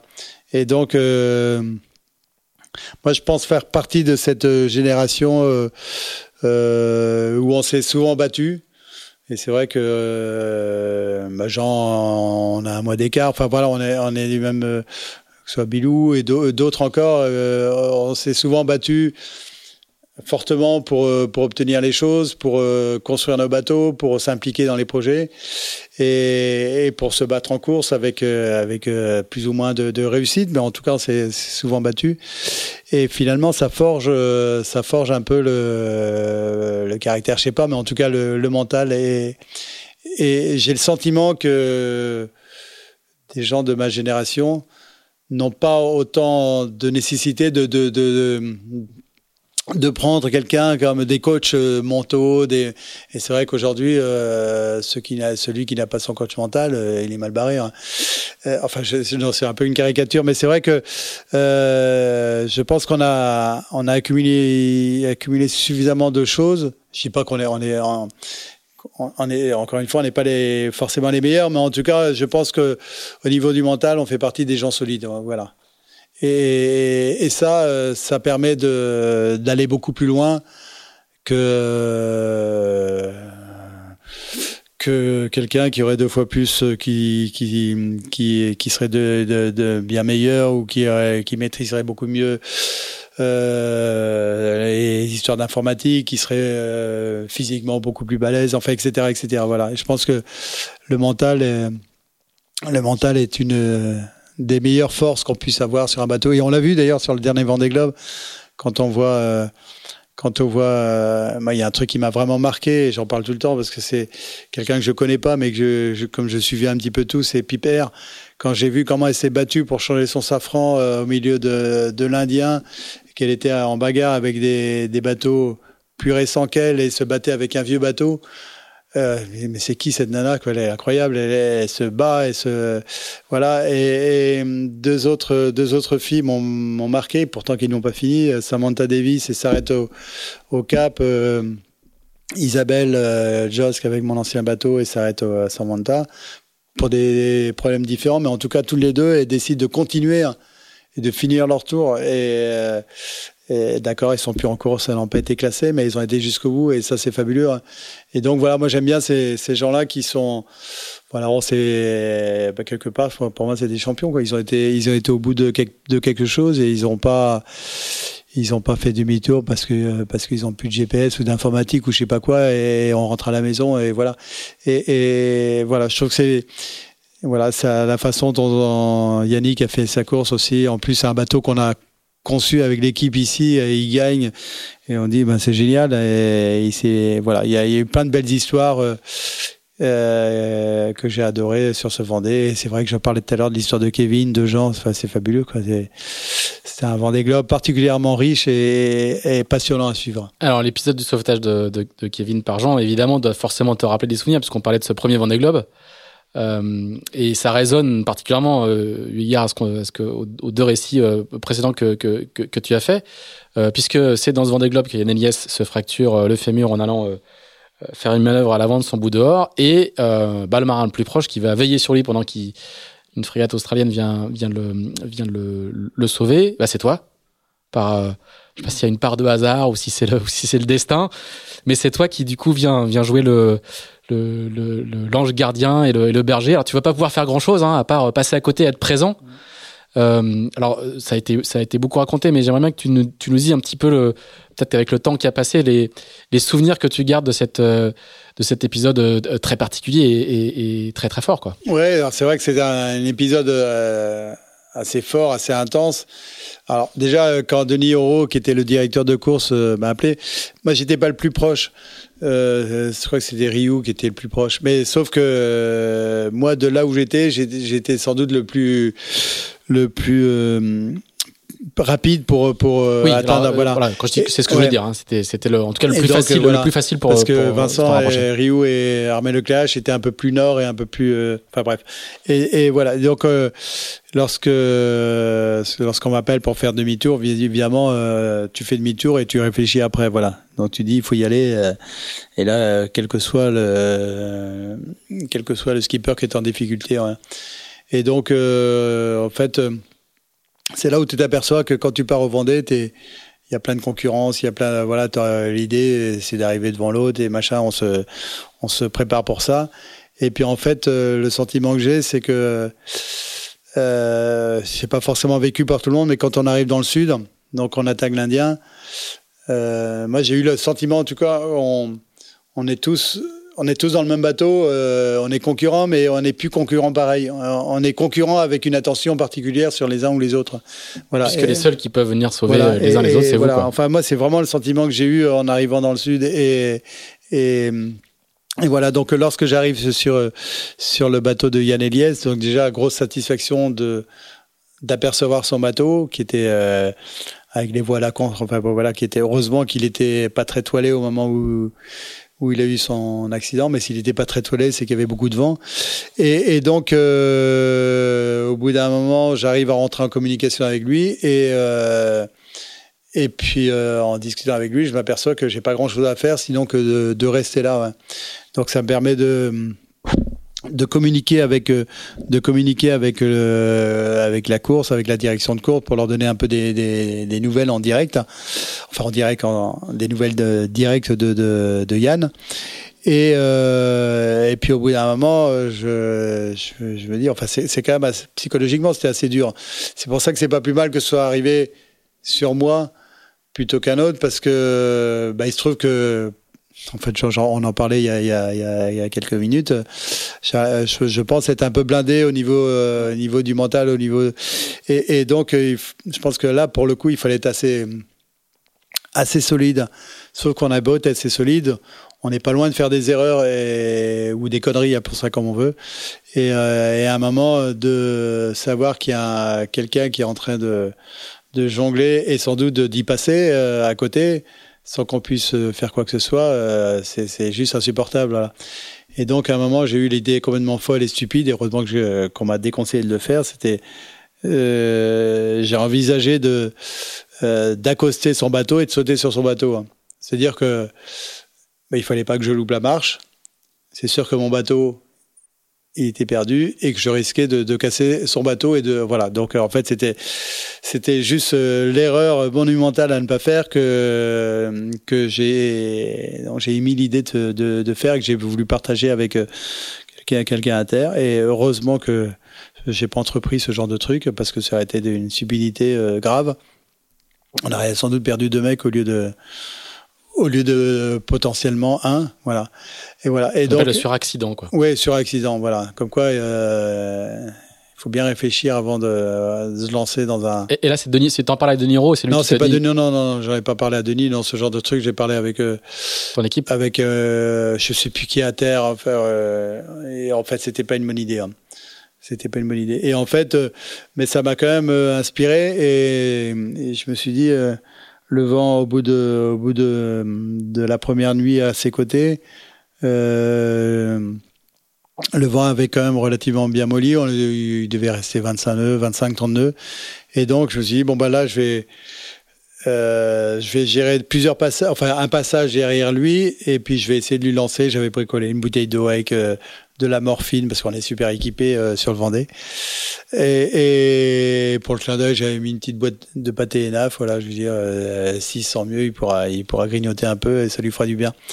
Et donc la première bouteille, c'était un peu chaud parce que euh, pour passer, je passais euh, un peu abattu à côté de lui, euh, donc je passe quand même à 10-12-2. Mais à côté de lui, c'est quand même, je passe quand même à 5 mètres. Au moment où je mets, j'appuie sur le pilote, il faut pas que ça décroche parce que là, je me le cartonne. Eh Et donc, première bouteille, je lance. Donc, j'avais au moins une quinzaine de mètres pour arriver jusqu'à son intérieur où il était bloqué. Et la première bouteille est rebondie sur le pont et passe à l'eau. Du coup, je fais un autre passage euh, et la bouteille tombe dans le cockpit. Et puis, euh, donc là, c'était impossible pour lui de la rattraper. Et donc, je fais un dernier passage, un dernier passage, et puis là, il se passe je sais pas quoi, mais du coup, je suis obligé de rattraper le coup, euh, et, ça devient vraiment chaud. Et du coup, je laisse tomber. Hein. Voilà. Et donc, en fait, je vais lancer que deux projectiles.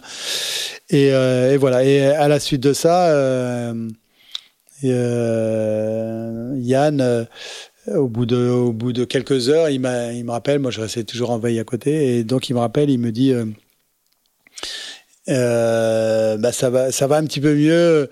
Euh, en fait, ce que, ce qu'il m'a raconté après, lorsqu'on s'est vu, c'est que à force de voir de quelqu'un de déterminé pour essayer de, de, de l'aider, euh, bah, il s'est dit voilà, je me bouge derrière et je, je vais attraper ma, ma pharmacie qui est à 2 mètres 50 plus loin. Voilà. C'est, donc c'est ton insistance qui lui a fait, qui, qui l'a un peu. c'est ce qu'il m'a dit à l'époque. Maintenant, mm. euh, voilà. Enfin bon, l'histoire elle est, elle est comme ça, voilà. Et donc, donc voilà, il s'est, il a pu se, se prendre ce qu'il fallait en, en calmant et tout de suite la voix a changé, le voilà, il était, il était, c'était plus le, gars qui allait, qui était euh, sur les dernières heures. Voilà, c'était un peu d'énergie retrouvée. Du coup, il avait pu s'alimenter, enfin, etc., etc. Voilà. Et, et, et, voilà. Et le lendemain, euh, je, je, je, crois que c'est ça. Le lendemain, la frégate est arrivée. La frégate, euh, la Runta, je crois que c'est ça.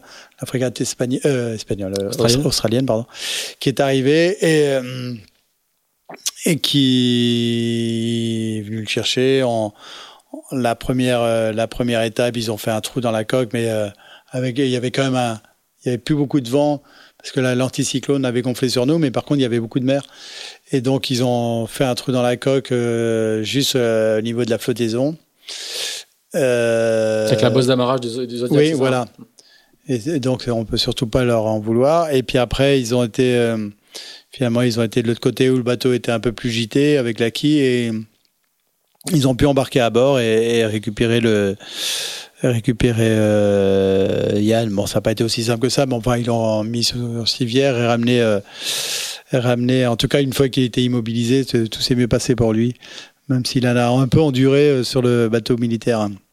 Voilà. Et puis après, moi, le, le bateau et le semi-rigide, ils sont venus me voir. Et puis bon, ils étaient au courant de la cour, mais sans être vraiment au courant. Ils m'ont demandé euh, d'où je venais. Je lui ai dit, bah, des Sables d'Olonne. J'ai dit, où vous allez? Bah, Au Sables d'Olonne. Euh, et il a dit, bon, bah, je sais pas s'ils attendent très rond chez lui. Et puis, euh, ils m'ont lancé. Euh, ce, qu'on dit en général au, au gardien du phare du Cap Horn, quoi. Voilà, ouais, exactement. Et donc, euh, ils m'ont lancé un truc, théoriquement, j'avais pas le droit d'accepter, mais bon, ils m'ont lancé à bord deux oranges. Euh, un petit sac avec deux oranges, donc euh, euh, on n'a pas le droit d'avoir d'assistance, euh, voilà. en plus, j'avais tout ce qu'il fallait à bord, mais deux oranges. Il y avait un, un espèce de, de pain américanisé, australien, enfin pour le truc moyen, quoi. J'avais bien mieux à bord, mais bon, c'était sympa. Et une bouteille de de vin rouge australien. sauf que sauf que c'était du, rouge du bord et c'était pas forcément les meilleures caves. Et, puis bon, euh, j'allais pas boire du rouge tout seul à bord, donc euh, c'est une T'avais un euh, si, Non, mais en fait, moi je je, je bois pas de à bord, non, c'est pas surtout pas en cours. Et donc je m'étais promis, et ce que j'ai fait, de partager cette bouteille évidemment avec un complément euh, plus, plus adapté à la situation. Mais en tout cas, euh, je m'étais promis de, de, partager cette bouteille avec euh, Yann lorsque je verrai à, à ensuite en Bretagne. C'est ce que j'ai fait, voilà. Et effectivement, le rouge était vraiment, était vraiment très rouge. Et, mais le geste était là et c'était sympathique. Et, et alors, comment on fait pour repartir? C'est dur de repartir. Alors ça, c'était, ça a été vraiment compliqué. Hein, pour... On l'a bien vu avec Jean. Hein. Je, je, je, fais le parallèle un peu entre les deux récits, mais Jean a bien raconté à quel point euh, il dit bah voilà, bah il est descendu, puis je repars tout seul, quoi. Ouais. Alors, alors toi, peut-être pas dans ce cas-là, mais non, mais c'était compliqué déjà. Il y a... Déjà, alors il y a, y a, un truc qui est particulier, c'est que euh, on s'est approprié le naufragé, même si j'étais pas avec lui, et puis euh, on, voilà, on m'a pris mon naufrage. Enfin, je sais pas, sais pas si c'est compréhensible pour quelqu'un qui l'a pas vécu, mais voilà, j'ai eu l'impression qu'on me prenait mon. Il fallait, hein, il, fallait, il n'était pas question que je reste avec lui, mais en tout cas, voilà. Euh, euh bah Yann, il partait, voilà, et, du coup, je, me suis retrouvé tout seul. La vedette euh, australienne est partie. Ben déjà, j'étais dans l'anticyclone, il n'y avait plus de vent, j'avais plus le rythme de sommeil, j'étais plus dans la course. Mais alors, quand je dis j'ai plus dans la course, j'étais plus du tout dans la course. Et, euh, et donc, euh, il n'y avait plus de vent. Euh, quand il n'y avait plus de vent, il y avait 8-10 nœuds de vent. Euh, j'ai merde, traversé l'anticyclone. donc, j'ai mis trois, trois jours à retrouver un peu de vent. ça, c'était un peu le bazar. En plus, j'ai perdu mon, mon, rythme de sommeil. J'avais, j'arrêtais pas de dormir et alors que, enfin, j'étais plus du tout dans le même, dans le même rythme. Et puis, on me, quelqu'un m'a parlé de décompensation et euh, sur le coup, j'ai dit mais je m'en fous moi d'une compensation. Euh, Yann est sauvé. Euh, enfin, on s'en fout de la course. Alors que, alors qu'il faut pas dire ça, voilà. Et, donc voilà, j'étais, j'ai mis, j'ai mis au moins 4-5 jours à, à rentrer dedans et, et à repartir. C'est, c'est, c'est, ouais, c'est, c'est assez, c'est assez perturbant en fait. Enfin, c'est des, c'est des, des, des, moments assez perturbants et, en fait, euh, j'imaginais pas qu'on mette autant de temps pour, pour se remettre en course. Voilà. Et tu vas réussir à te remettre en course? Ouais, alors euh, j'arrive à me remettre en course euh, avec. Euh, en fait, j'ai arraché mon rail de grand voile, donc je me remets en course avec euh, une aile en moins, puis une deuxième aile, parce que en fait, le rail, il arrête pas de casser à, à chacun des niveaux de, de riz. Donc, en fait, euh, ce que je disais un peu tout à l'heure, c'est que bah, en fait j'ai une succession d'aventures à gérer, donc il faut, j'arrête pas de monter dans le bas, euh, faire des semi-réparations qui qui tiennent pas longtemps. Du coup, je décide de m'arrêter dans une île à Auckland Island, c'est un truc où personne ne va à part euh, à part des des observateurs, enfin des, comment on appelle ça, des, ouais, des observateurs qui viennent, qu'on dépose en début d'hiver, euh, d'été austral et qu'on récupère euh, quatre mois plus tôt, plus tard. Euh, donc tout ça géré par la Nouvelle-Zélande. Et, voilà, donc euh, je décide de m'arrêter là et, et là j'ai l'impression d'être dans l'aventure totale. Quoi. Je me retrouve euh, sur une plage, euh, à mouiller sur une plage euh, avec des explorateurs qui me voient pas, enfin qui, m'ont vu au moment où je les voyais pas et, le contraire, et avec des troupeaux d'éléphants de, mer sur sur la page et mon rail à réparer. Et voilà, donc je suis resté tout pendant six heures dans le mât, percé, perforé, taraudé, etc., etc en fait, avec l'angoisse du vent qui arrivait, il devait y avoir une dépression qui arrivait. Voilà, donc j'étais pris par le temps, ça caillait, il faisait vraiment froid. La pluie, euh, avec la personne, enfin bon. Et puis, euh, et puis évidemment, à un moment, il a fait nuit. Euh, il a fait nuit, je pouvais plus. J'étais vraiment euh, rincé. Euh, je suis descendu. Je me dis bon, je dors deux heures. Le jour, il revient dans deux heures. Le, les nuits sont assez courtes. Et puis, euh, au bout d'une heure, une heure et demie j'entends des bruits particuliers. En fait, j'étais mon mouillage avait c'était lâché, avait lâché. Du coup, euh, euh, parce que j'avais mis euh, l'encre, mais avec aussi du euh, pour continuer la chaîne. Du coup, ça avait cassé avec le ragage. J'arrive euh, pris au piège dans les, les kelpes.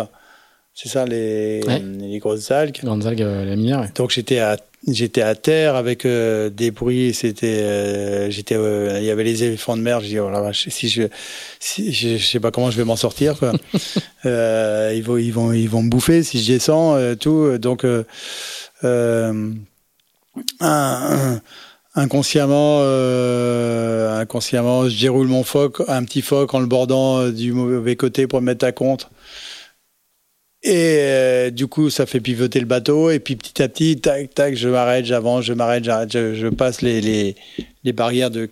Et heureusement que j'étais pas sur les cailloux parce que et du coup j'arrive à m'en sortir. Du coup je fais un grand tour dans la baie, je remouille à nouveau pour pouvoir finir mon bricolage. Et puis euh, donc je termine. Et puis quand je veux relever mon ancre, il y avait déjà 35 nœuds, euh, impossible de relever mon ancre. Et donc euh, j'étais obligé de tout larguer. Donc j'ai deux mouillages à récupérer à, à Auckland Island. Euh, c'est prévu pour quand? Euh, Ouais, mais j'ai pas la, prévu d'y aller en vacances. Voilà. Et puis donc après, je termine, euh, je termine euh, le Pacifique. Donc je, à partir de, en fait, c'était avant l'idée parce que les premiers rails s'est cassé. En fait, j'ai fait à partir de après les Kerguelen, j'ai fait toute toute ma course avec trois riz. Ouais, trois riz. C'était un peu un peu violent parce qu'il y a des moments en noir Non, ouais, c'était pas, c'est pas, c'est pas exceptionnel quand même. Mais bon. Et alors tu vas perdre ta quille. Et, donc euh, dans le sud des Kerguelen, j'ai cartonné un, un mammifère marin que j'estime être une grosse cétacée, genre une baleine, parce que j'ai cassé ma dérive, mes deux safrans, mes deux ou de safran sont cassés. Et à partir de ce, moment-là, ma, ma, ma, quille a commencé à donner, à, enfin, à vibrer. Et c'est s'est intensifié après le Cap Horn. Ah, tu fais quasiment un enfin pas au moins le tiers d'un tour du monde avec une quille euh, en vrac quoi. Pas en vrac, mais en tout cas euh, toute la partie bah, portant et puis à sort quoi. Ouais, mais comme j'étais un peu sous toilé, euh, ça, ça, ça s'est pas trop vu. Là où ça a commencé à peut-être à se dégrader petit à petit, c'est sur la montée auprès euh, au Falkland et puis au-delà, euh, bah, il y a beaucoup de prêts, bah, d'ailleurs presque jusqu'à l'arrivée. Et, et, donc euh, au niveau des, euh, on a eu pas mal de mer et de, de l'Alizé soutenue avec un, une trajectoire assez serrée par rapport aux vagues, par rapport au vent. Et je sentais qu'il y avait un truc qui se passait pas bien de, de la qui, mais en même temps, je me dis bon bah la tenue, euh, enfin, j'avais aucune raison d'imaginer qu'elle allait péter. Mais sauf que je me dis j'ai peut-être pété quelque chose dans le profil qui fait que que ça vibre. Et en fait, en arrivant euh, aux Açores, donc j'étais à j'étais à, peu près à il y avait il y avait une DEP qui arrivait. J'étais en avance sur cette DEP.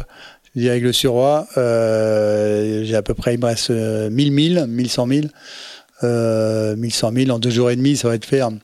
Ça va être fait. Je suis pas toilé, ça tombe bien, et j'ai la voilure adaptée. Et puis en fait, à quelques avant que euh, donc euh, on a deux jours d'arrivée, je me dis bon bah une bonne bonne bouffe, euh, des bonnes pâtes, machin, un petit check-up complet du bateau de l'avant à l'arrière et qu'est-ce que je vois au niveau de la boîte de quilles que la quille bougeait d'avant en arrière et ça faisait clac clac clac clac. Aïe, aïe. Et je dis mince, euh, ça c'est pas c'est pas terrible ça, c'est pas terrible pour euh, la suite de la course. Et donc avant de voir ça, euh, j'avais une possibilité de d'être en bagarre pour la seconde place avec euh, Armel Lecléache parce qu'en fait moi on m'avait donné genre 60 heures ou 72 heures, je sais même plus ou 50 heures, enfin je sais plus. Enfin un, un et Armel n'était pas encore arrivé. Et donc euh, la deuxième place était possible. Mais bon, est-ce que ça avait vraiment de l'importance par rapport à ce qui m'était arrivé sur cette course avec Yann notamment? Et voilà. Et donc euh, donc euh, donc voilà, j'ai à un moment euh, qui a fini par partir au bout de 12 heures de, combat pour la, faire tenir. Mais bon, elle est tombée. Et puis au moment où elle est tombée, je me suis dit bon bah je suis sauvé. Hein je suis sauvé parce que là, à un moment, j'ai cru qu'elle allait emporter le fond de coque. Qu'elle allait défoncer la coque, ouais. À force de taper. Et puis euh, là, le fait qu'elle soit partie, j'ai dit, ben ouf. Donc, euh, j'ai prévenu les organisateurs et Denis Oro en disant, ben voilà, euh, pour l'instant, j'abandonne pas. Lui, il me conseillait d'aller aux Açores.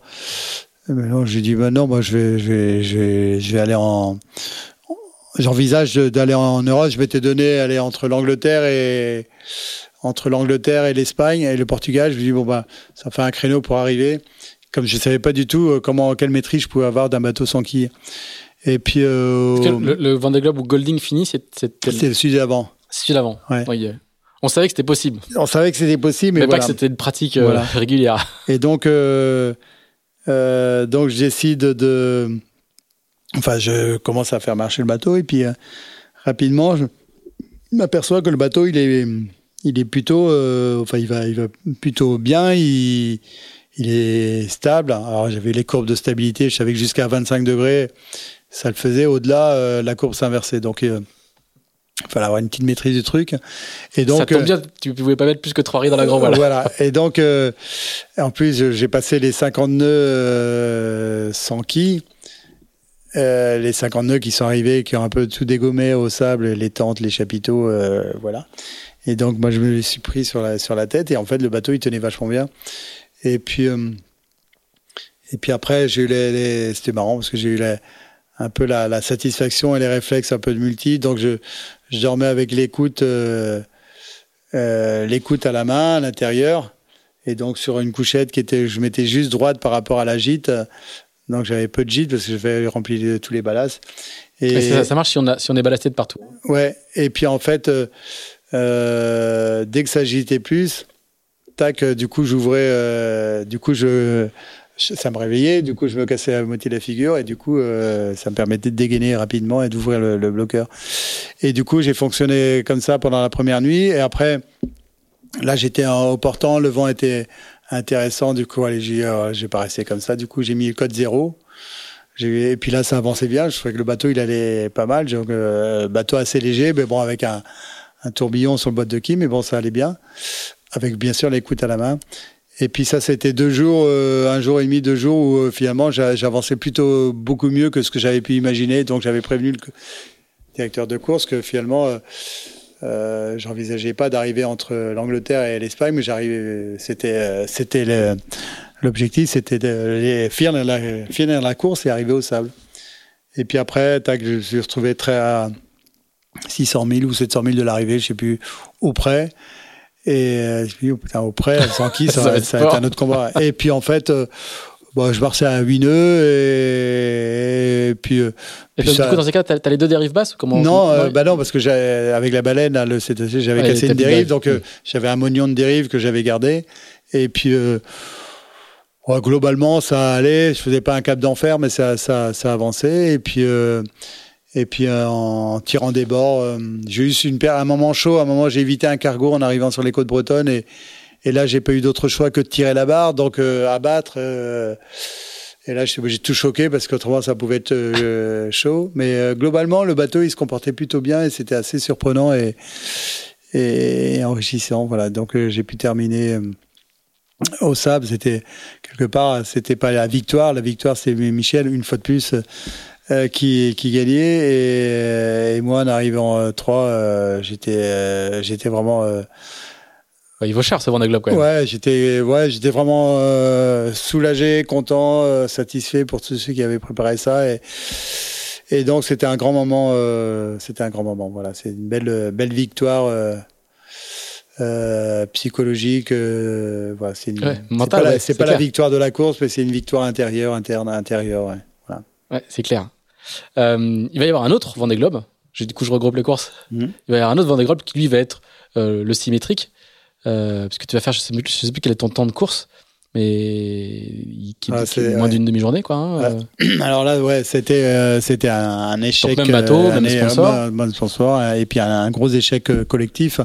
C'est-à-dire une qui une qui euh, qui profitait de toutes les, technologies euh, possibles et imaginables euh, qu'on avait au sein du groupe Safran. Et puis qu'on avait depuis un an avant donc avec Yann Eliès sur la Transat Jacques Vabre et puis en fait moi j'ai navigué pratiquement enfin plus qu'un Vendée Globe avec cette qui et il se trouve que après un super un super moment de départ où je prends la tête fois c'était fabuleux l'acquis au bout de, je crois que je vais avoir le record, le triste record de, de, tenue en, Vendée Globe, c'est-à-dire euh, genre 5, 6 heures, 7 mm. heures, je sais plus. Enfin, en tout cas, tellement peu que c'est insignifiant. J'ai à peine passé la ligne de départ que c'était fini. Et pour la seconde fois de, de pour la seconde fois, je rentre au Sable d'Olonne euh, sans m'occuper de la marée euh, jusqu'au jusqu'au port. Et quand on s'occupe pas de la marée avec un IMOCA, c'est qu'il s'est passé quelque chose de pas terrible. Et voilà. Alors moi j'ai un souvenir parce que tu viens à peine d'arriver et donc toute la presse est là en fait puisqu'on est on est on est le on est le lendemain du départ. Ouais. On est donc euh, mm. beaucoup de journalistes repartent le dimanche soir même puis il y en a plein qui restent au, cas où il se passe ce genre de choses et tu vas faire une conférence de presse, t'es encore en ciré et tu viens dans la salle de presse devant plusieurs centaines de journalistes, quoi. Et je me suis dit, mais comment est-ce qu'on arrive, quand on est coureur, à, à, avoir l'énergie de venir répondre aux questions, quoi. Et, et, et, alors, tu vas faire le job, quoi. Tu vas répondre aux questions, presque impassible. Et puis il y a beaucoup de dans la, dans la salle de presse, il y a beaucoup de, de, de, pudeur, quoi, parce que tout le monde est un peu un peu gêné, en tout cas blessé pour toi, parce que c'est préparer un Vendée Globe comme ça et, et, le, le, finir aussi aussi rapidement. Et alors toi, mais je, je, je, je même aujourd'hui, je me demande un peu comment tu fais pour pour avoir pu rester aussi. Euh, c'est pas phlegmatique parce qu'on sent que t'es atteint, quoi. Ah bah mais, oui, carrément. Mais quand même, à venir. Euh, en fait, euh, venir faire le job. Quelqu'un t'oblige à faire la conférence de presse Ah non, pas du tout, non, non, non, euh, non, non. On m'a demandé si euh, j'étais ok. Et on m'a demandé si j'étais ok. Et, et j'ai dit ouais, il faut y aller. Et puis de toute façon, euh, j'imaginais même pas aller dormir. J'étais, enfin, euh, c'est sacrément dur de. Ah, c'est clair. De faire trois heures, enfin. juste une brindille du Vendée Globe, c'est quand même assez par rapport à tout ce que ça représente. Et donc, euh, moi, j'ai trouvé, enfin, quand on m'a posé la question, j'ai trouvé ça tellement important de déjà de peut-être que si ça permettait de, de, de parler, d'évacuer, de hmm. et voilà, de partager. Peut-être que c'est ça. Je sais pas quel sentiment j'ai eu au moment où où j'ai accepté, mais en tout cas, j'étais content de le faire. Et puis, euh, je sais plus dans quel terme j'ai tenu tous les propos, mais en tout cas. Euh, en tout cas, j'ai assuré, euh, ça c'est un truc auquel je te tenais vraiment, euh, j'ai assuré ceux qui étaient là qu'ils euh, seraient informés sur le pourquoi du comment mmh. et ah, les problèmes. Et, euh, et, moi, j'ai assuré quelque chose que j'avais dont j'avais pas forcément la maîtrise. Et euh, euh, le chef de projet qui a pas fait que des belles choses sur sur sur Safran, je peux en parler maintenant, mais en tout cas, en tout cas, a, a, pas, pas pas dit ou pas transmis ce qu'on avait, ce qu'on s'était engagé à en faire, parce qu'en fait, si je me suis engagé à faire et à rendre de, public, parce que c'était important même par rapport à l'IMOCA, par rapport, enfin la classe IMOCA, c'est que je pensais que c'était essentiel au niveau sécurité pour euh, tous les marins qui partent en mer. Euh, et, euh, je, et, et, aussi que j'avais partagé euh, J'en avais parlé avant au président qui était Jean-Paul Béchat, euh, Jean-Paul Herteman, pardon, qui, avait succédé à Jean-Paul Béchat. Et euh, il m'avait aussi donné le feu vert et il m'a dit c'est toi qui t'exprimes et c'est toi qui, voilà. Et donc, euh, donc je me suis engagé là-dessus. Et, euh, et, en fait, il y, a eu des rapports de fait, des expertises et avec des erreurs qu'on a trouvées notamment dans l'usinage de l'acquis, dans le coefficient de sécu, euh, soudure de faisceau d'électrons, enfin toutes les technologies qui sont euh, les tops du top, euh, sauf qu'il y a eu une faille. Enfin, il y a eu plusieurs petites failles qui, euh, accumulées les unes aux autres, ont fait que, bah, il y a eu une dégradation de du métal, euh, qui en titane. Enfin, c'est le truc, le truc que même pas le, même pas on peut rêver d'avoir tellement c'était c'était fabuleux et voilà. Et donc euh, euh là-dessus euh, moi je assumé parce que j'ai assumé et c'est pour ça que c'était important que je parle parce que moi j'ai fait partie des gens qui ont accepté de partir avec cette qui avec les avec des ingénieurs avec des architectes avec Verdier avec VPLP et en sachant que trois mois avant et ça, ça n'a pas été dit, ça n'a même pas été assuré, justement par le gars qui était chef de projet, euh, qui était mis en retraite depuis. Mais enfin, en tout cas, euh, on a on a observé des, des micro des micro failles dans la dans l'acquis. du coup, on a fait venir des, des, compétences de Safran, donc on a refait des calculs, on a fait ce qu'il fallait pour pour que ça tienne. Et et, et, et, moi, euh, à ce moment-là, j'ai demandé au ce chef de projet, j'ai, on a une, la première quille du bateau en carbone qui est en, en bon état, qui est en bon état, qu'on on a le temps de refiter, ça c'était au mois de juin. On a le temps de refiter. J'ai dit, si jamais, euh, là on est sur un truc qui était de la haute technologie avec toutes les incertitudes que ça peut comporter, si jamais on a une un problème d'ici le départ du Vendée Globe ou dans les premiers jours du Vendée Globe, euh, il faut remettre l'acquis, euh, il faut remettre l'acquis, euh, propre. voilà, voilà, et, puis ça permet de tenir un, sponsor et de, respecter ce pourquoi le sponsor est là, c'est-à-dire faire le tour du monde. Et ce type-là m'a répondu froidement, écoute, si tu veux pas partir avec cette kit, t'as qu'à dégager. Euh, ok. Euh, ok, voilà. Et, et, là, il s'en est jamais vanté. Euh, il s'en est jamais vanté auprès de la direction de Safran euh, euh lorsqu'il a eu l'occasion de le faire. Et c'est pour ça que j'ai trouvé important, moi, en tant que skipper, c'est-à-dire co-responsable aussi. Euh, je suis co-responsable dans la mesure où j'accepte de partir avec cette qui j'assume et, je suis responsable. On prend des risques. Hein. Et, et, et voilà, j'aurais voulu que que tout le monde aussi assume le rôle qu'il a eu, voilà. Et, lui, il a fait la, la couleuvre, mais en tout cas, il a voilà. Et c'est vraiment dommage parce que en fait, dans le monde maritime, euh, on a tous des pépins un jour ou l'autre. Et il y a un moment, il faut assumer. Et quelque part, ça fait pas plaisir d'assumer. Voilà. Et donc, euh, euh, heureusement que j'ai été bien soutenu par le président de Safran à cette époque et puis beaucoup de euh, d'ingés. Euh, mais il y en a qui sont partis en courant et, ça, c'est insupportable. Hum.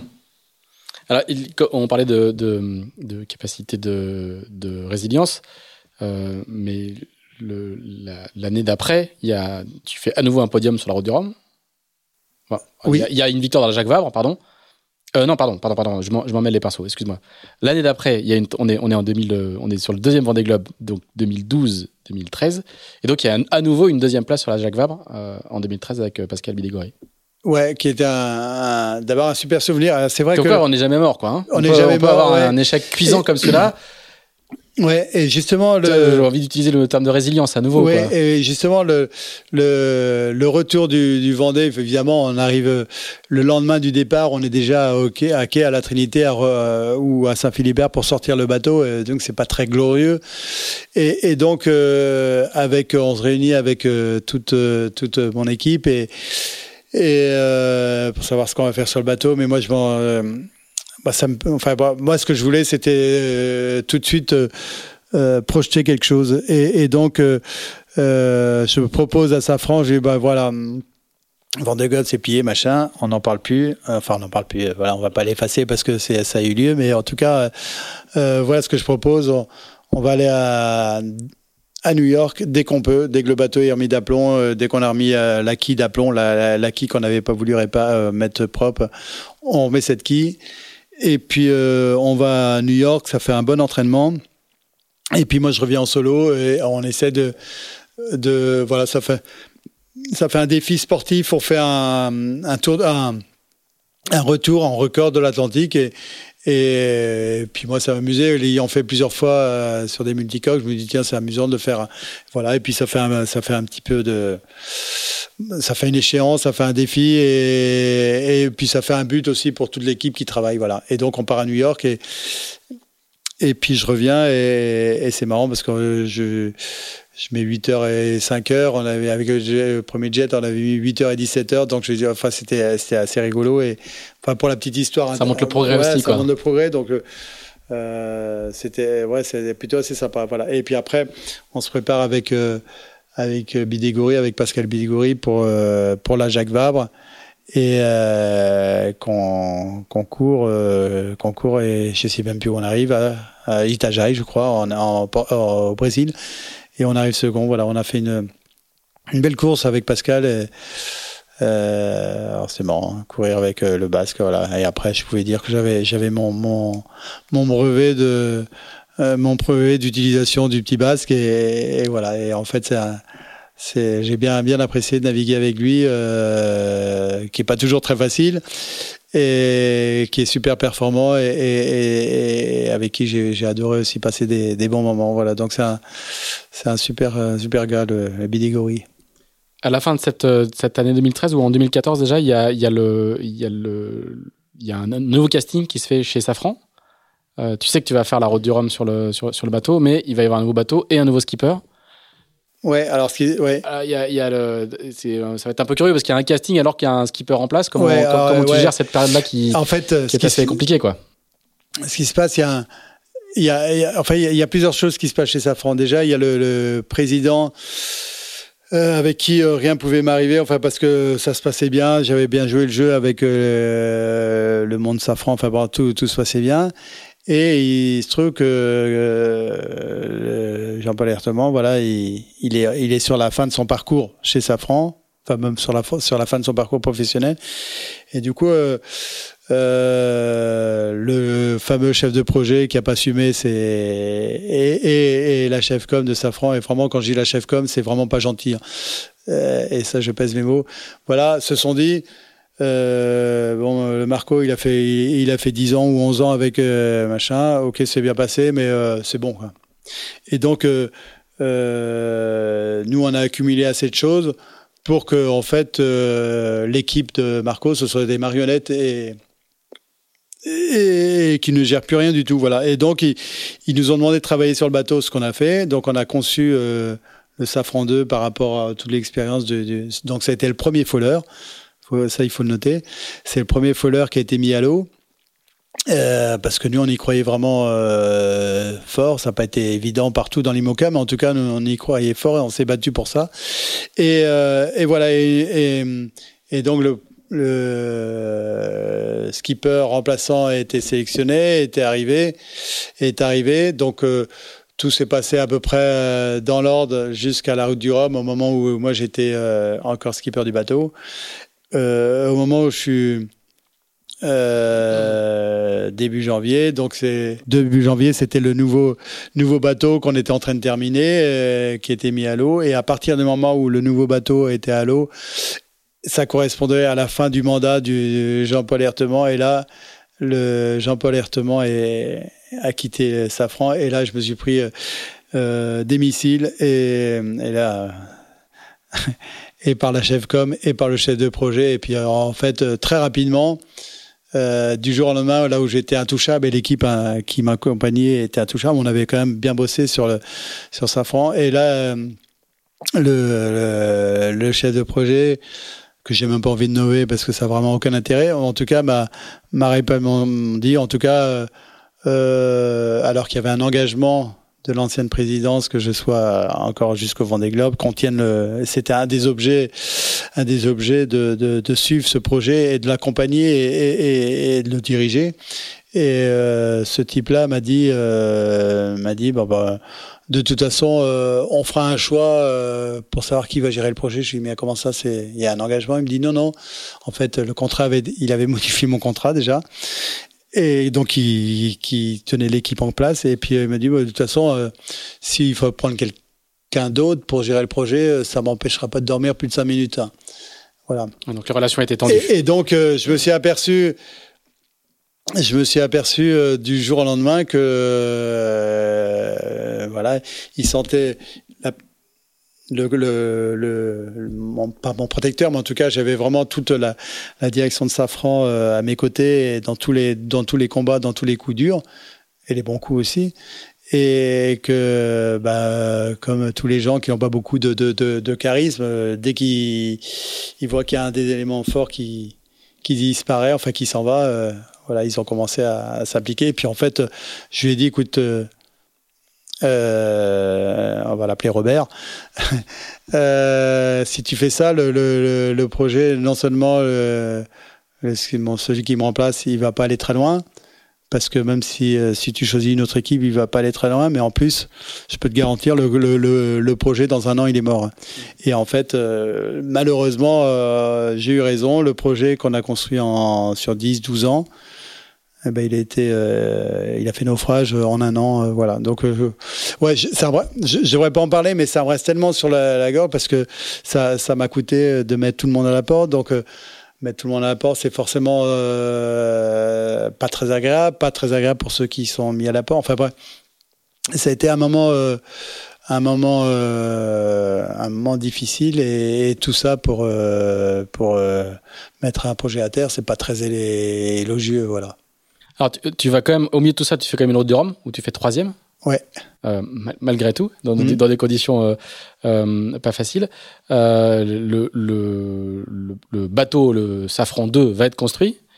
C'est Morgan Lagravère qui va, qui va courir dessus et qui va prendre un départ devant des globes qui l'arrêtera au, au cap. Comment toi, on a parlé beaucoup de ta capacité de résilience tout au long de, de, de, cette discussion. Comment toi tu, tu encaisses cette, cette, cette fin-là comment, comment tu arrives à rebondir? Comment tu euh, parce qu'on a vu que tu avais une capacité à encaisser qui était quand même assez forte. comment comment comment comment Comment, comment est-ce qu'on enchaîne? Ah bah, qu'on en, bah déjà, euh, ouais, euh, la fin de Safran, euh, psychologiquement, mentalement, ça m'a un peu détruit, ça m'a un peu fracassé. Et donc, on a beau être solide et, être, quand on est avec un partenaire, on dit toujours on est de passage, on n'est pas des carriéristes et, ça serait autrement.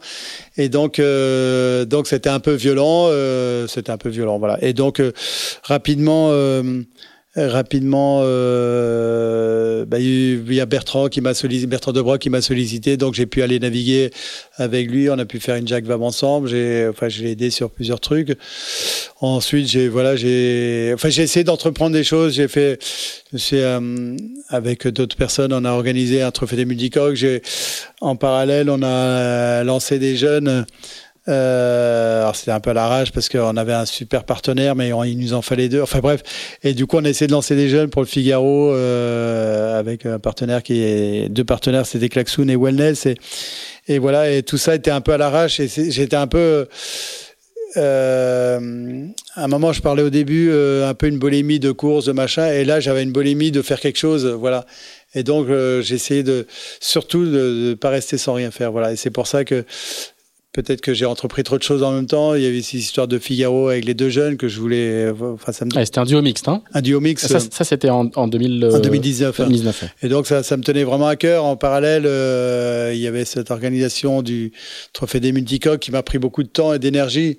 On était en, groupe, mais euh, en fait, moi, j'ai un problème quand, quand je me mets là sur un truc. Euh, je m'y mets quoi. Je, on n'est pas là pour faire du blabla et, et du coup, euh, bah, on, les trucs on les construit et, avec les avec les embûches et les problèmes d'argent, de, sponsors, de machin. Et du coup, euh, ça pompe, euh, ça pompe. Voilà. Mais mais ça m'a permis aussi de d'exister, c'est pas le mot, mais en tout cas d'entreprendre et parce qu'en fait, quand on a été euh, un peu actif toute sa vie, de de rester euh, derrière son bureau en, disant euh, qui va m'appeler, bah, il y a des périodes où personne n'appelle, hein. donc on a presque envie de s'appeler pour dire est-ce que mon téléphone marche, voilà.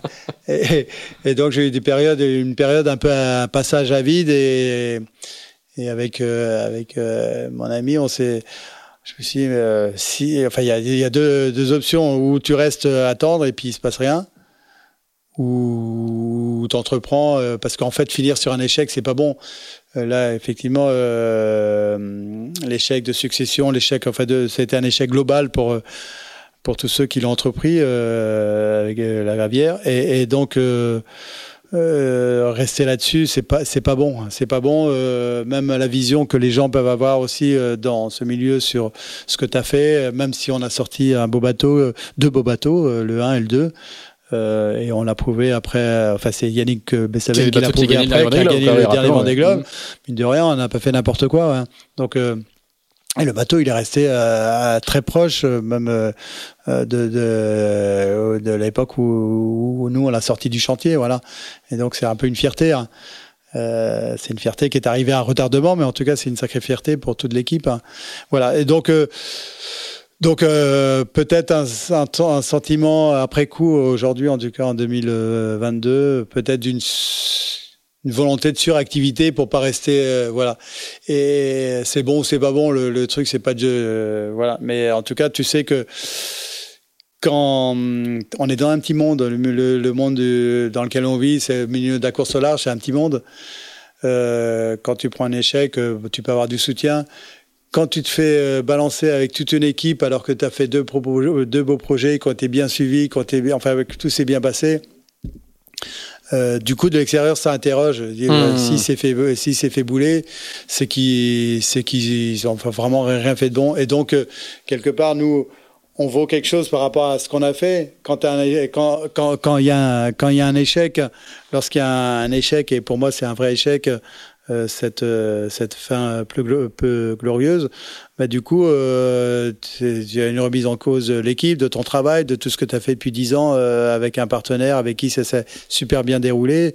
Et, et, et du coup, euh, euh, bah, tu vaux plus rien. Enfin, quand tu vaux plus rien, parce que euh, j'insiste vraiment là-dessus, mais ta valeur, elle, est par rapport à tes résultats et par rapport à tout ce que tu fais. Et, et, et quand tout ce que tu as fait, enfin, beaucoup de choses sont positives et puis que tu termines par un, par un bouillon, eh ben, on, on, se pose la question et qui est, légitime. Euh, euh, qu'est-ce qui a merdé Est-ce que l'équipe, euh, l'équipe était pas compétente Moi qui gérais l'ensemble, n'était pas, était pas au niveau. Enfin, tu te poses plein de questions et les autres, légitimement, se posent plein de questions. Donc, trouver des partenaires et recommencer des budgets, des projets avec des budgets conséquents il faut, il faut se, il faut se battre et être suffisamment convaincant. Et ça se fait pas du jour au lendemain il a fallu, moi, il m'a fallu quand même. Euh, et on sent parce que on parle de, on parle d'événements qui ont lieu il y a 7 ans, quoi. On sent que t'es encore marqué par. Ouais, ouais, euh, ça m'a, marqué parce que. Euh, ça m'a marqué parce que ça m'a un truc que je pensais pas aussi violent, c'est de, de, de, virer tout le monde. Quand je dis virer, c'est virer tout le monde et c'est socialement c'est hyper dur. Euh, jamais j'avais j'aurais imaginé de, de, de, dire à toute l'équipe qui sont qui sont donnés comme des malades pour euh, pour euh, s'investir sur le projet. Et puis quand tu t'investis sur un projet de course bah, il n'y a pas de week-end, enfin tu voilà et la construction de l'autre, on n'arrêtait pas de leur demander, mais si il faudrait travailler le samedi aussi. Et tout ça pour se faire balancer. J'ai trouvé ça hyper violent. Et en fait c'est un des un des, trucs que j'ai trouvé le plus violent euh, euh, orchestré par des gens sans cœur, sans voilà que j'ai dû avoir à affronter. C'est plus dur, c'est plus dur que de perdre sa quille et de taper un cétacé ou voilà. C'est c'est juste euh, là des histoires de terre, de terriens qui sont violentes et par des gens à qui ça ferait vraiment du bien d'aller vivre un peu sur un bateau. Pour, pour, pour, changer de sujet et, parler de, de, sujets plus actuels, il y a, y a, une chose que tu fais avec le, projet Duo Mixte et puis aussi, tu as fait un petit bout de saison avec, euh, en classe 40 avec euh, William Matelin-Moreau. Ouais. Est-ce que, comme beaucoup de, beaucoup de, marins qui ont eu les carrières qu'on vient de longuement évoquer, euh, le, la, transmission, vous êtes nombreux comme ça à arriver à cet âge-là, cette génération-là mhm. qui, a, qui, a, connu quand même de, de plusieurs décennies de, carrière. Est-ce que le, justement la transmission, c'est un c'est un dossier qui te qui t'intéresse? Bien sûr, c'est un dossier qui m'a qui m'a qui m'intéresse. Puis euh, vraiment, j'étais j'étais vraiment euh, j'avais envie de m'investir là-dedans. Alors, il y a le premier échec avec la gravière, et puis là, le celui-là, c'est c'est un semi-échec et un petit peu. En fait, je, comment je suis arrivé là-dedans? C'est le, le, le, patron de, de Béjaflor qui me contacte, qui me dit ça serait bien. Notre projet, il part un peu. Ah, je, ne voulais pas parler d'un nouvel échec. Hein. Je, je pensais non, non, mais, non, non, mais parce y a, il y, a, il y a quelques belles en Fait, oui, oui, mais c'était une bonne expérience. Mais euh, euh, au final, ça se termine par l'échec. Il faut pas. Moi, j'ai pas froid. Enfin ça fait partie du jeu, hein, les, euh, échec ou coup dur et tout ça. Pourquoi échec? Parce que euh, parce que ça pas ça pas suivi, c'est terminé avec euh, avec son, son partenaire. En fait, quand je vois la difficulté qu'on a Enfin, je sais pas tous, ceux de ma génération, mais même euh, bien après, euh, quand l'énergie que c'est pour euh, pour trouver des sponsors, machin, quand tu quand tu vois le, le quand là sur deux deux histoires que je viens de, de, de raconter, c'est le en quelques mois le truc il est gâché. C'est les, ces, ces, jeunes, ils se rendent pas compte que l'implication qu'il faut, enfin, il faut s'impliquer avec les entreprises, il faut s'impliquer avec. Euh, puis ça, ça c'est pas parce que tu es champion du monde que tu, que tu vas être bon avec ton sponsor. Voilà, il faut, il faut beaucoup d'engagement, d'implication, et c'est pas que sur l'eau, quoi. C'est aussi à terre. il faut aussi se, se donner. Donc c'est du temps. C'est sûr, c'est du temps, c'est de l'énergie, et quelquefois il faut, il faut, euh, il faut faut partager avec du monde, avec euh, les gens qui font marcher l'entreprise, euh, qui soient en haut de l'entreprise ou, à des métiers, à des, des, postes plus basiques. En tout cas, euh, respect pour tout le monde. Et voilà. Et puis il faut juste rester à sa place et, être capable de, de s'adapter à tout. Voilà, et c'est pas parce qu'on a été skipper une fois qu'on a l'auréole au-dessus de la tête, on est juste je dis souvent, quand on a gagné quelque chose ou quand on arrive du Vendée Gloire, on est, on est la star d'un jour, tu vois. On n'est pas des footballeurs euh, euh, avec euh, des, des carrières qui peuvent durer 5, 6 ans ou 7 ans, 8 ans avec une auréole sur la tête en permanence et le salaire qui va avec. Nous, on est juste des, des, des stars d'un jour et, le lendemain, bah, on est ce que je fais aujourd'hui à, à, faire mes épissures et à brosser mon bateau et, et c'est génial. Très bien, bah, on va on va conclure sur euh, sur Je suis un peu, un peu bavard, mais sur bon. des épicures. Non, non, mais euh, je, je savais en venant qu'on allait explorer une, une grande partie de l'histoire de la course. Donc, euh, bah, merci beaucoup, merci d'avoir pris autant de temps pour euh, euh, pour partager avec nous euh, cette trajectoire et ces histoires. Et euh, avec toi, on a bien vu à quel point c'est fait de fait de haut et de bas et qu'il faut. euh, je crois que c'est le maître mot de de, de cet épisode. Enfin, on fera même faire euh, faire deux épisodes. Je peux, le- je peux le dire, je peux le dire maintenant. On fera deux épisodes plutôt que plutôt qu'un. Euh, c'est la résilience, quoi. C'est vraiment, euh, je pense, c'est une une bonne leçon pour euh, pour euh, plein plein de gens pour euh, savoir que même quand euh, quand les quand il y a des moments difficiles et il y en a beaucoup en mer, et ben euh, derrière. euh, après le passage de front, normalement il fait beau. Voilà, Il y a du reaching. toujours un rayon de soleil. On dit toujours euh, une traversée où il a plu euh, pratiquement tout le temps. Il suffit d'un rayon de soleil pour dire putain c'est génial, il a fait il a fait un super temps. Et en fait c'est juste sur le rayon de soleil de l'arrivée. Exactement. Euh, Marco, merci beaucoup. Merci vraiment d'avoir pris autant de temps pour euh, partager toute ta, toute ta, toute ta trajectoire avec toi qui n'est pas finie. Il y a encore une route du Rhum euh, à la clé euh, d'ici euh, d'ici quelques mois. Donc la sixième ou la septième, on vérifiera dans nos, dans nos fiches pour savoir précisément la combienième c'est. Donc euh, au vu des résultats Sixième. habituels, sixième. Voilà. Par contre, du coup, normalement, c'est podium obligatoire, d'après ce que je constate. Euh, Il y a quand même beaucoup de beaucoup de sur les six. Je sais pas- je sais pas combien il y a de podiums, mais il y a quand même beaucoup de beaucoup de, de prévus. On te souhaite de, de tirer la bourre avec les avec les, les copains Mabir, Bilou et compagnie. Euh, si vous n'avez si vous nous avez suivis jusqu'ici, euh, merci à vous. Comme d'habitude, n'hésitez pas à nous dire ce que vous en pensez, à faire vos commentaires positifs ou négatifs. On prend tout, on encaisse aussi. N'hésitez pas non plus à, à nous mettre 5 étoiles sur Apple Podcast. Je crois que sur Spotify aussi, on peut noter maintenant. C'est bon pour le référencement. Euh, salut, merci Marco. Ok, salut.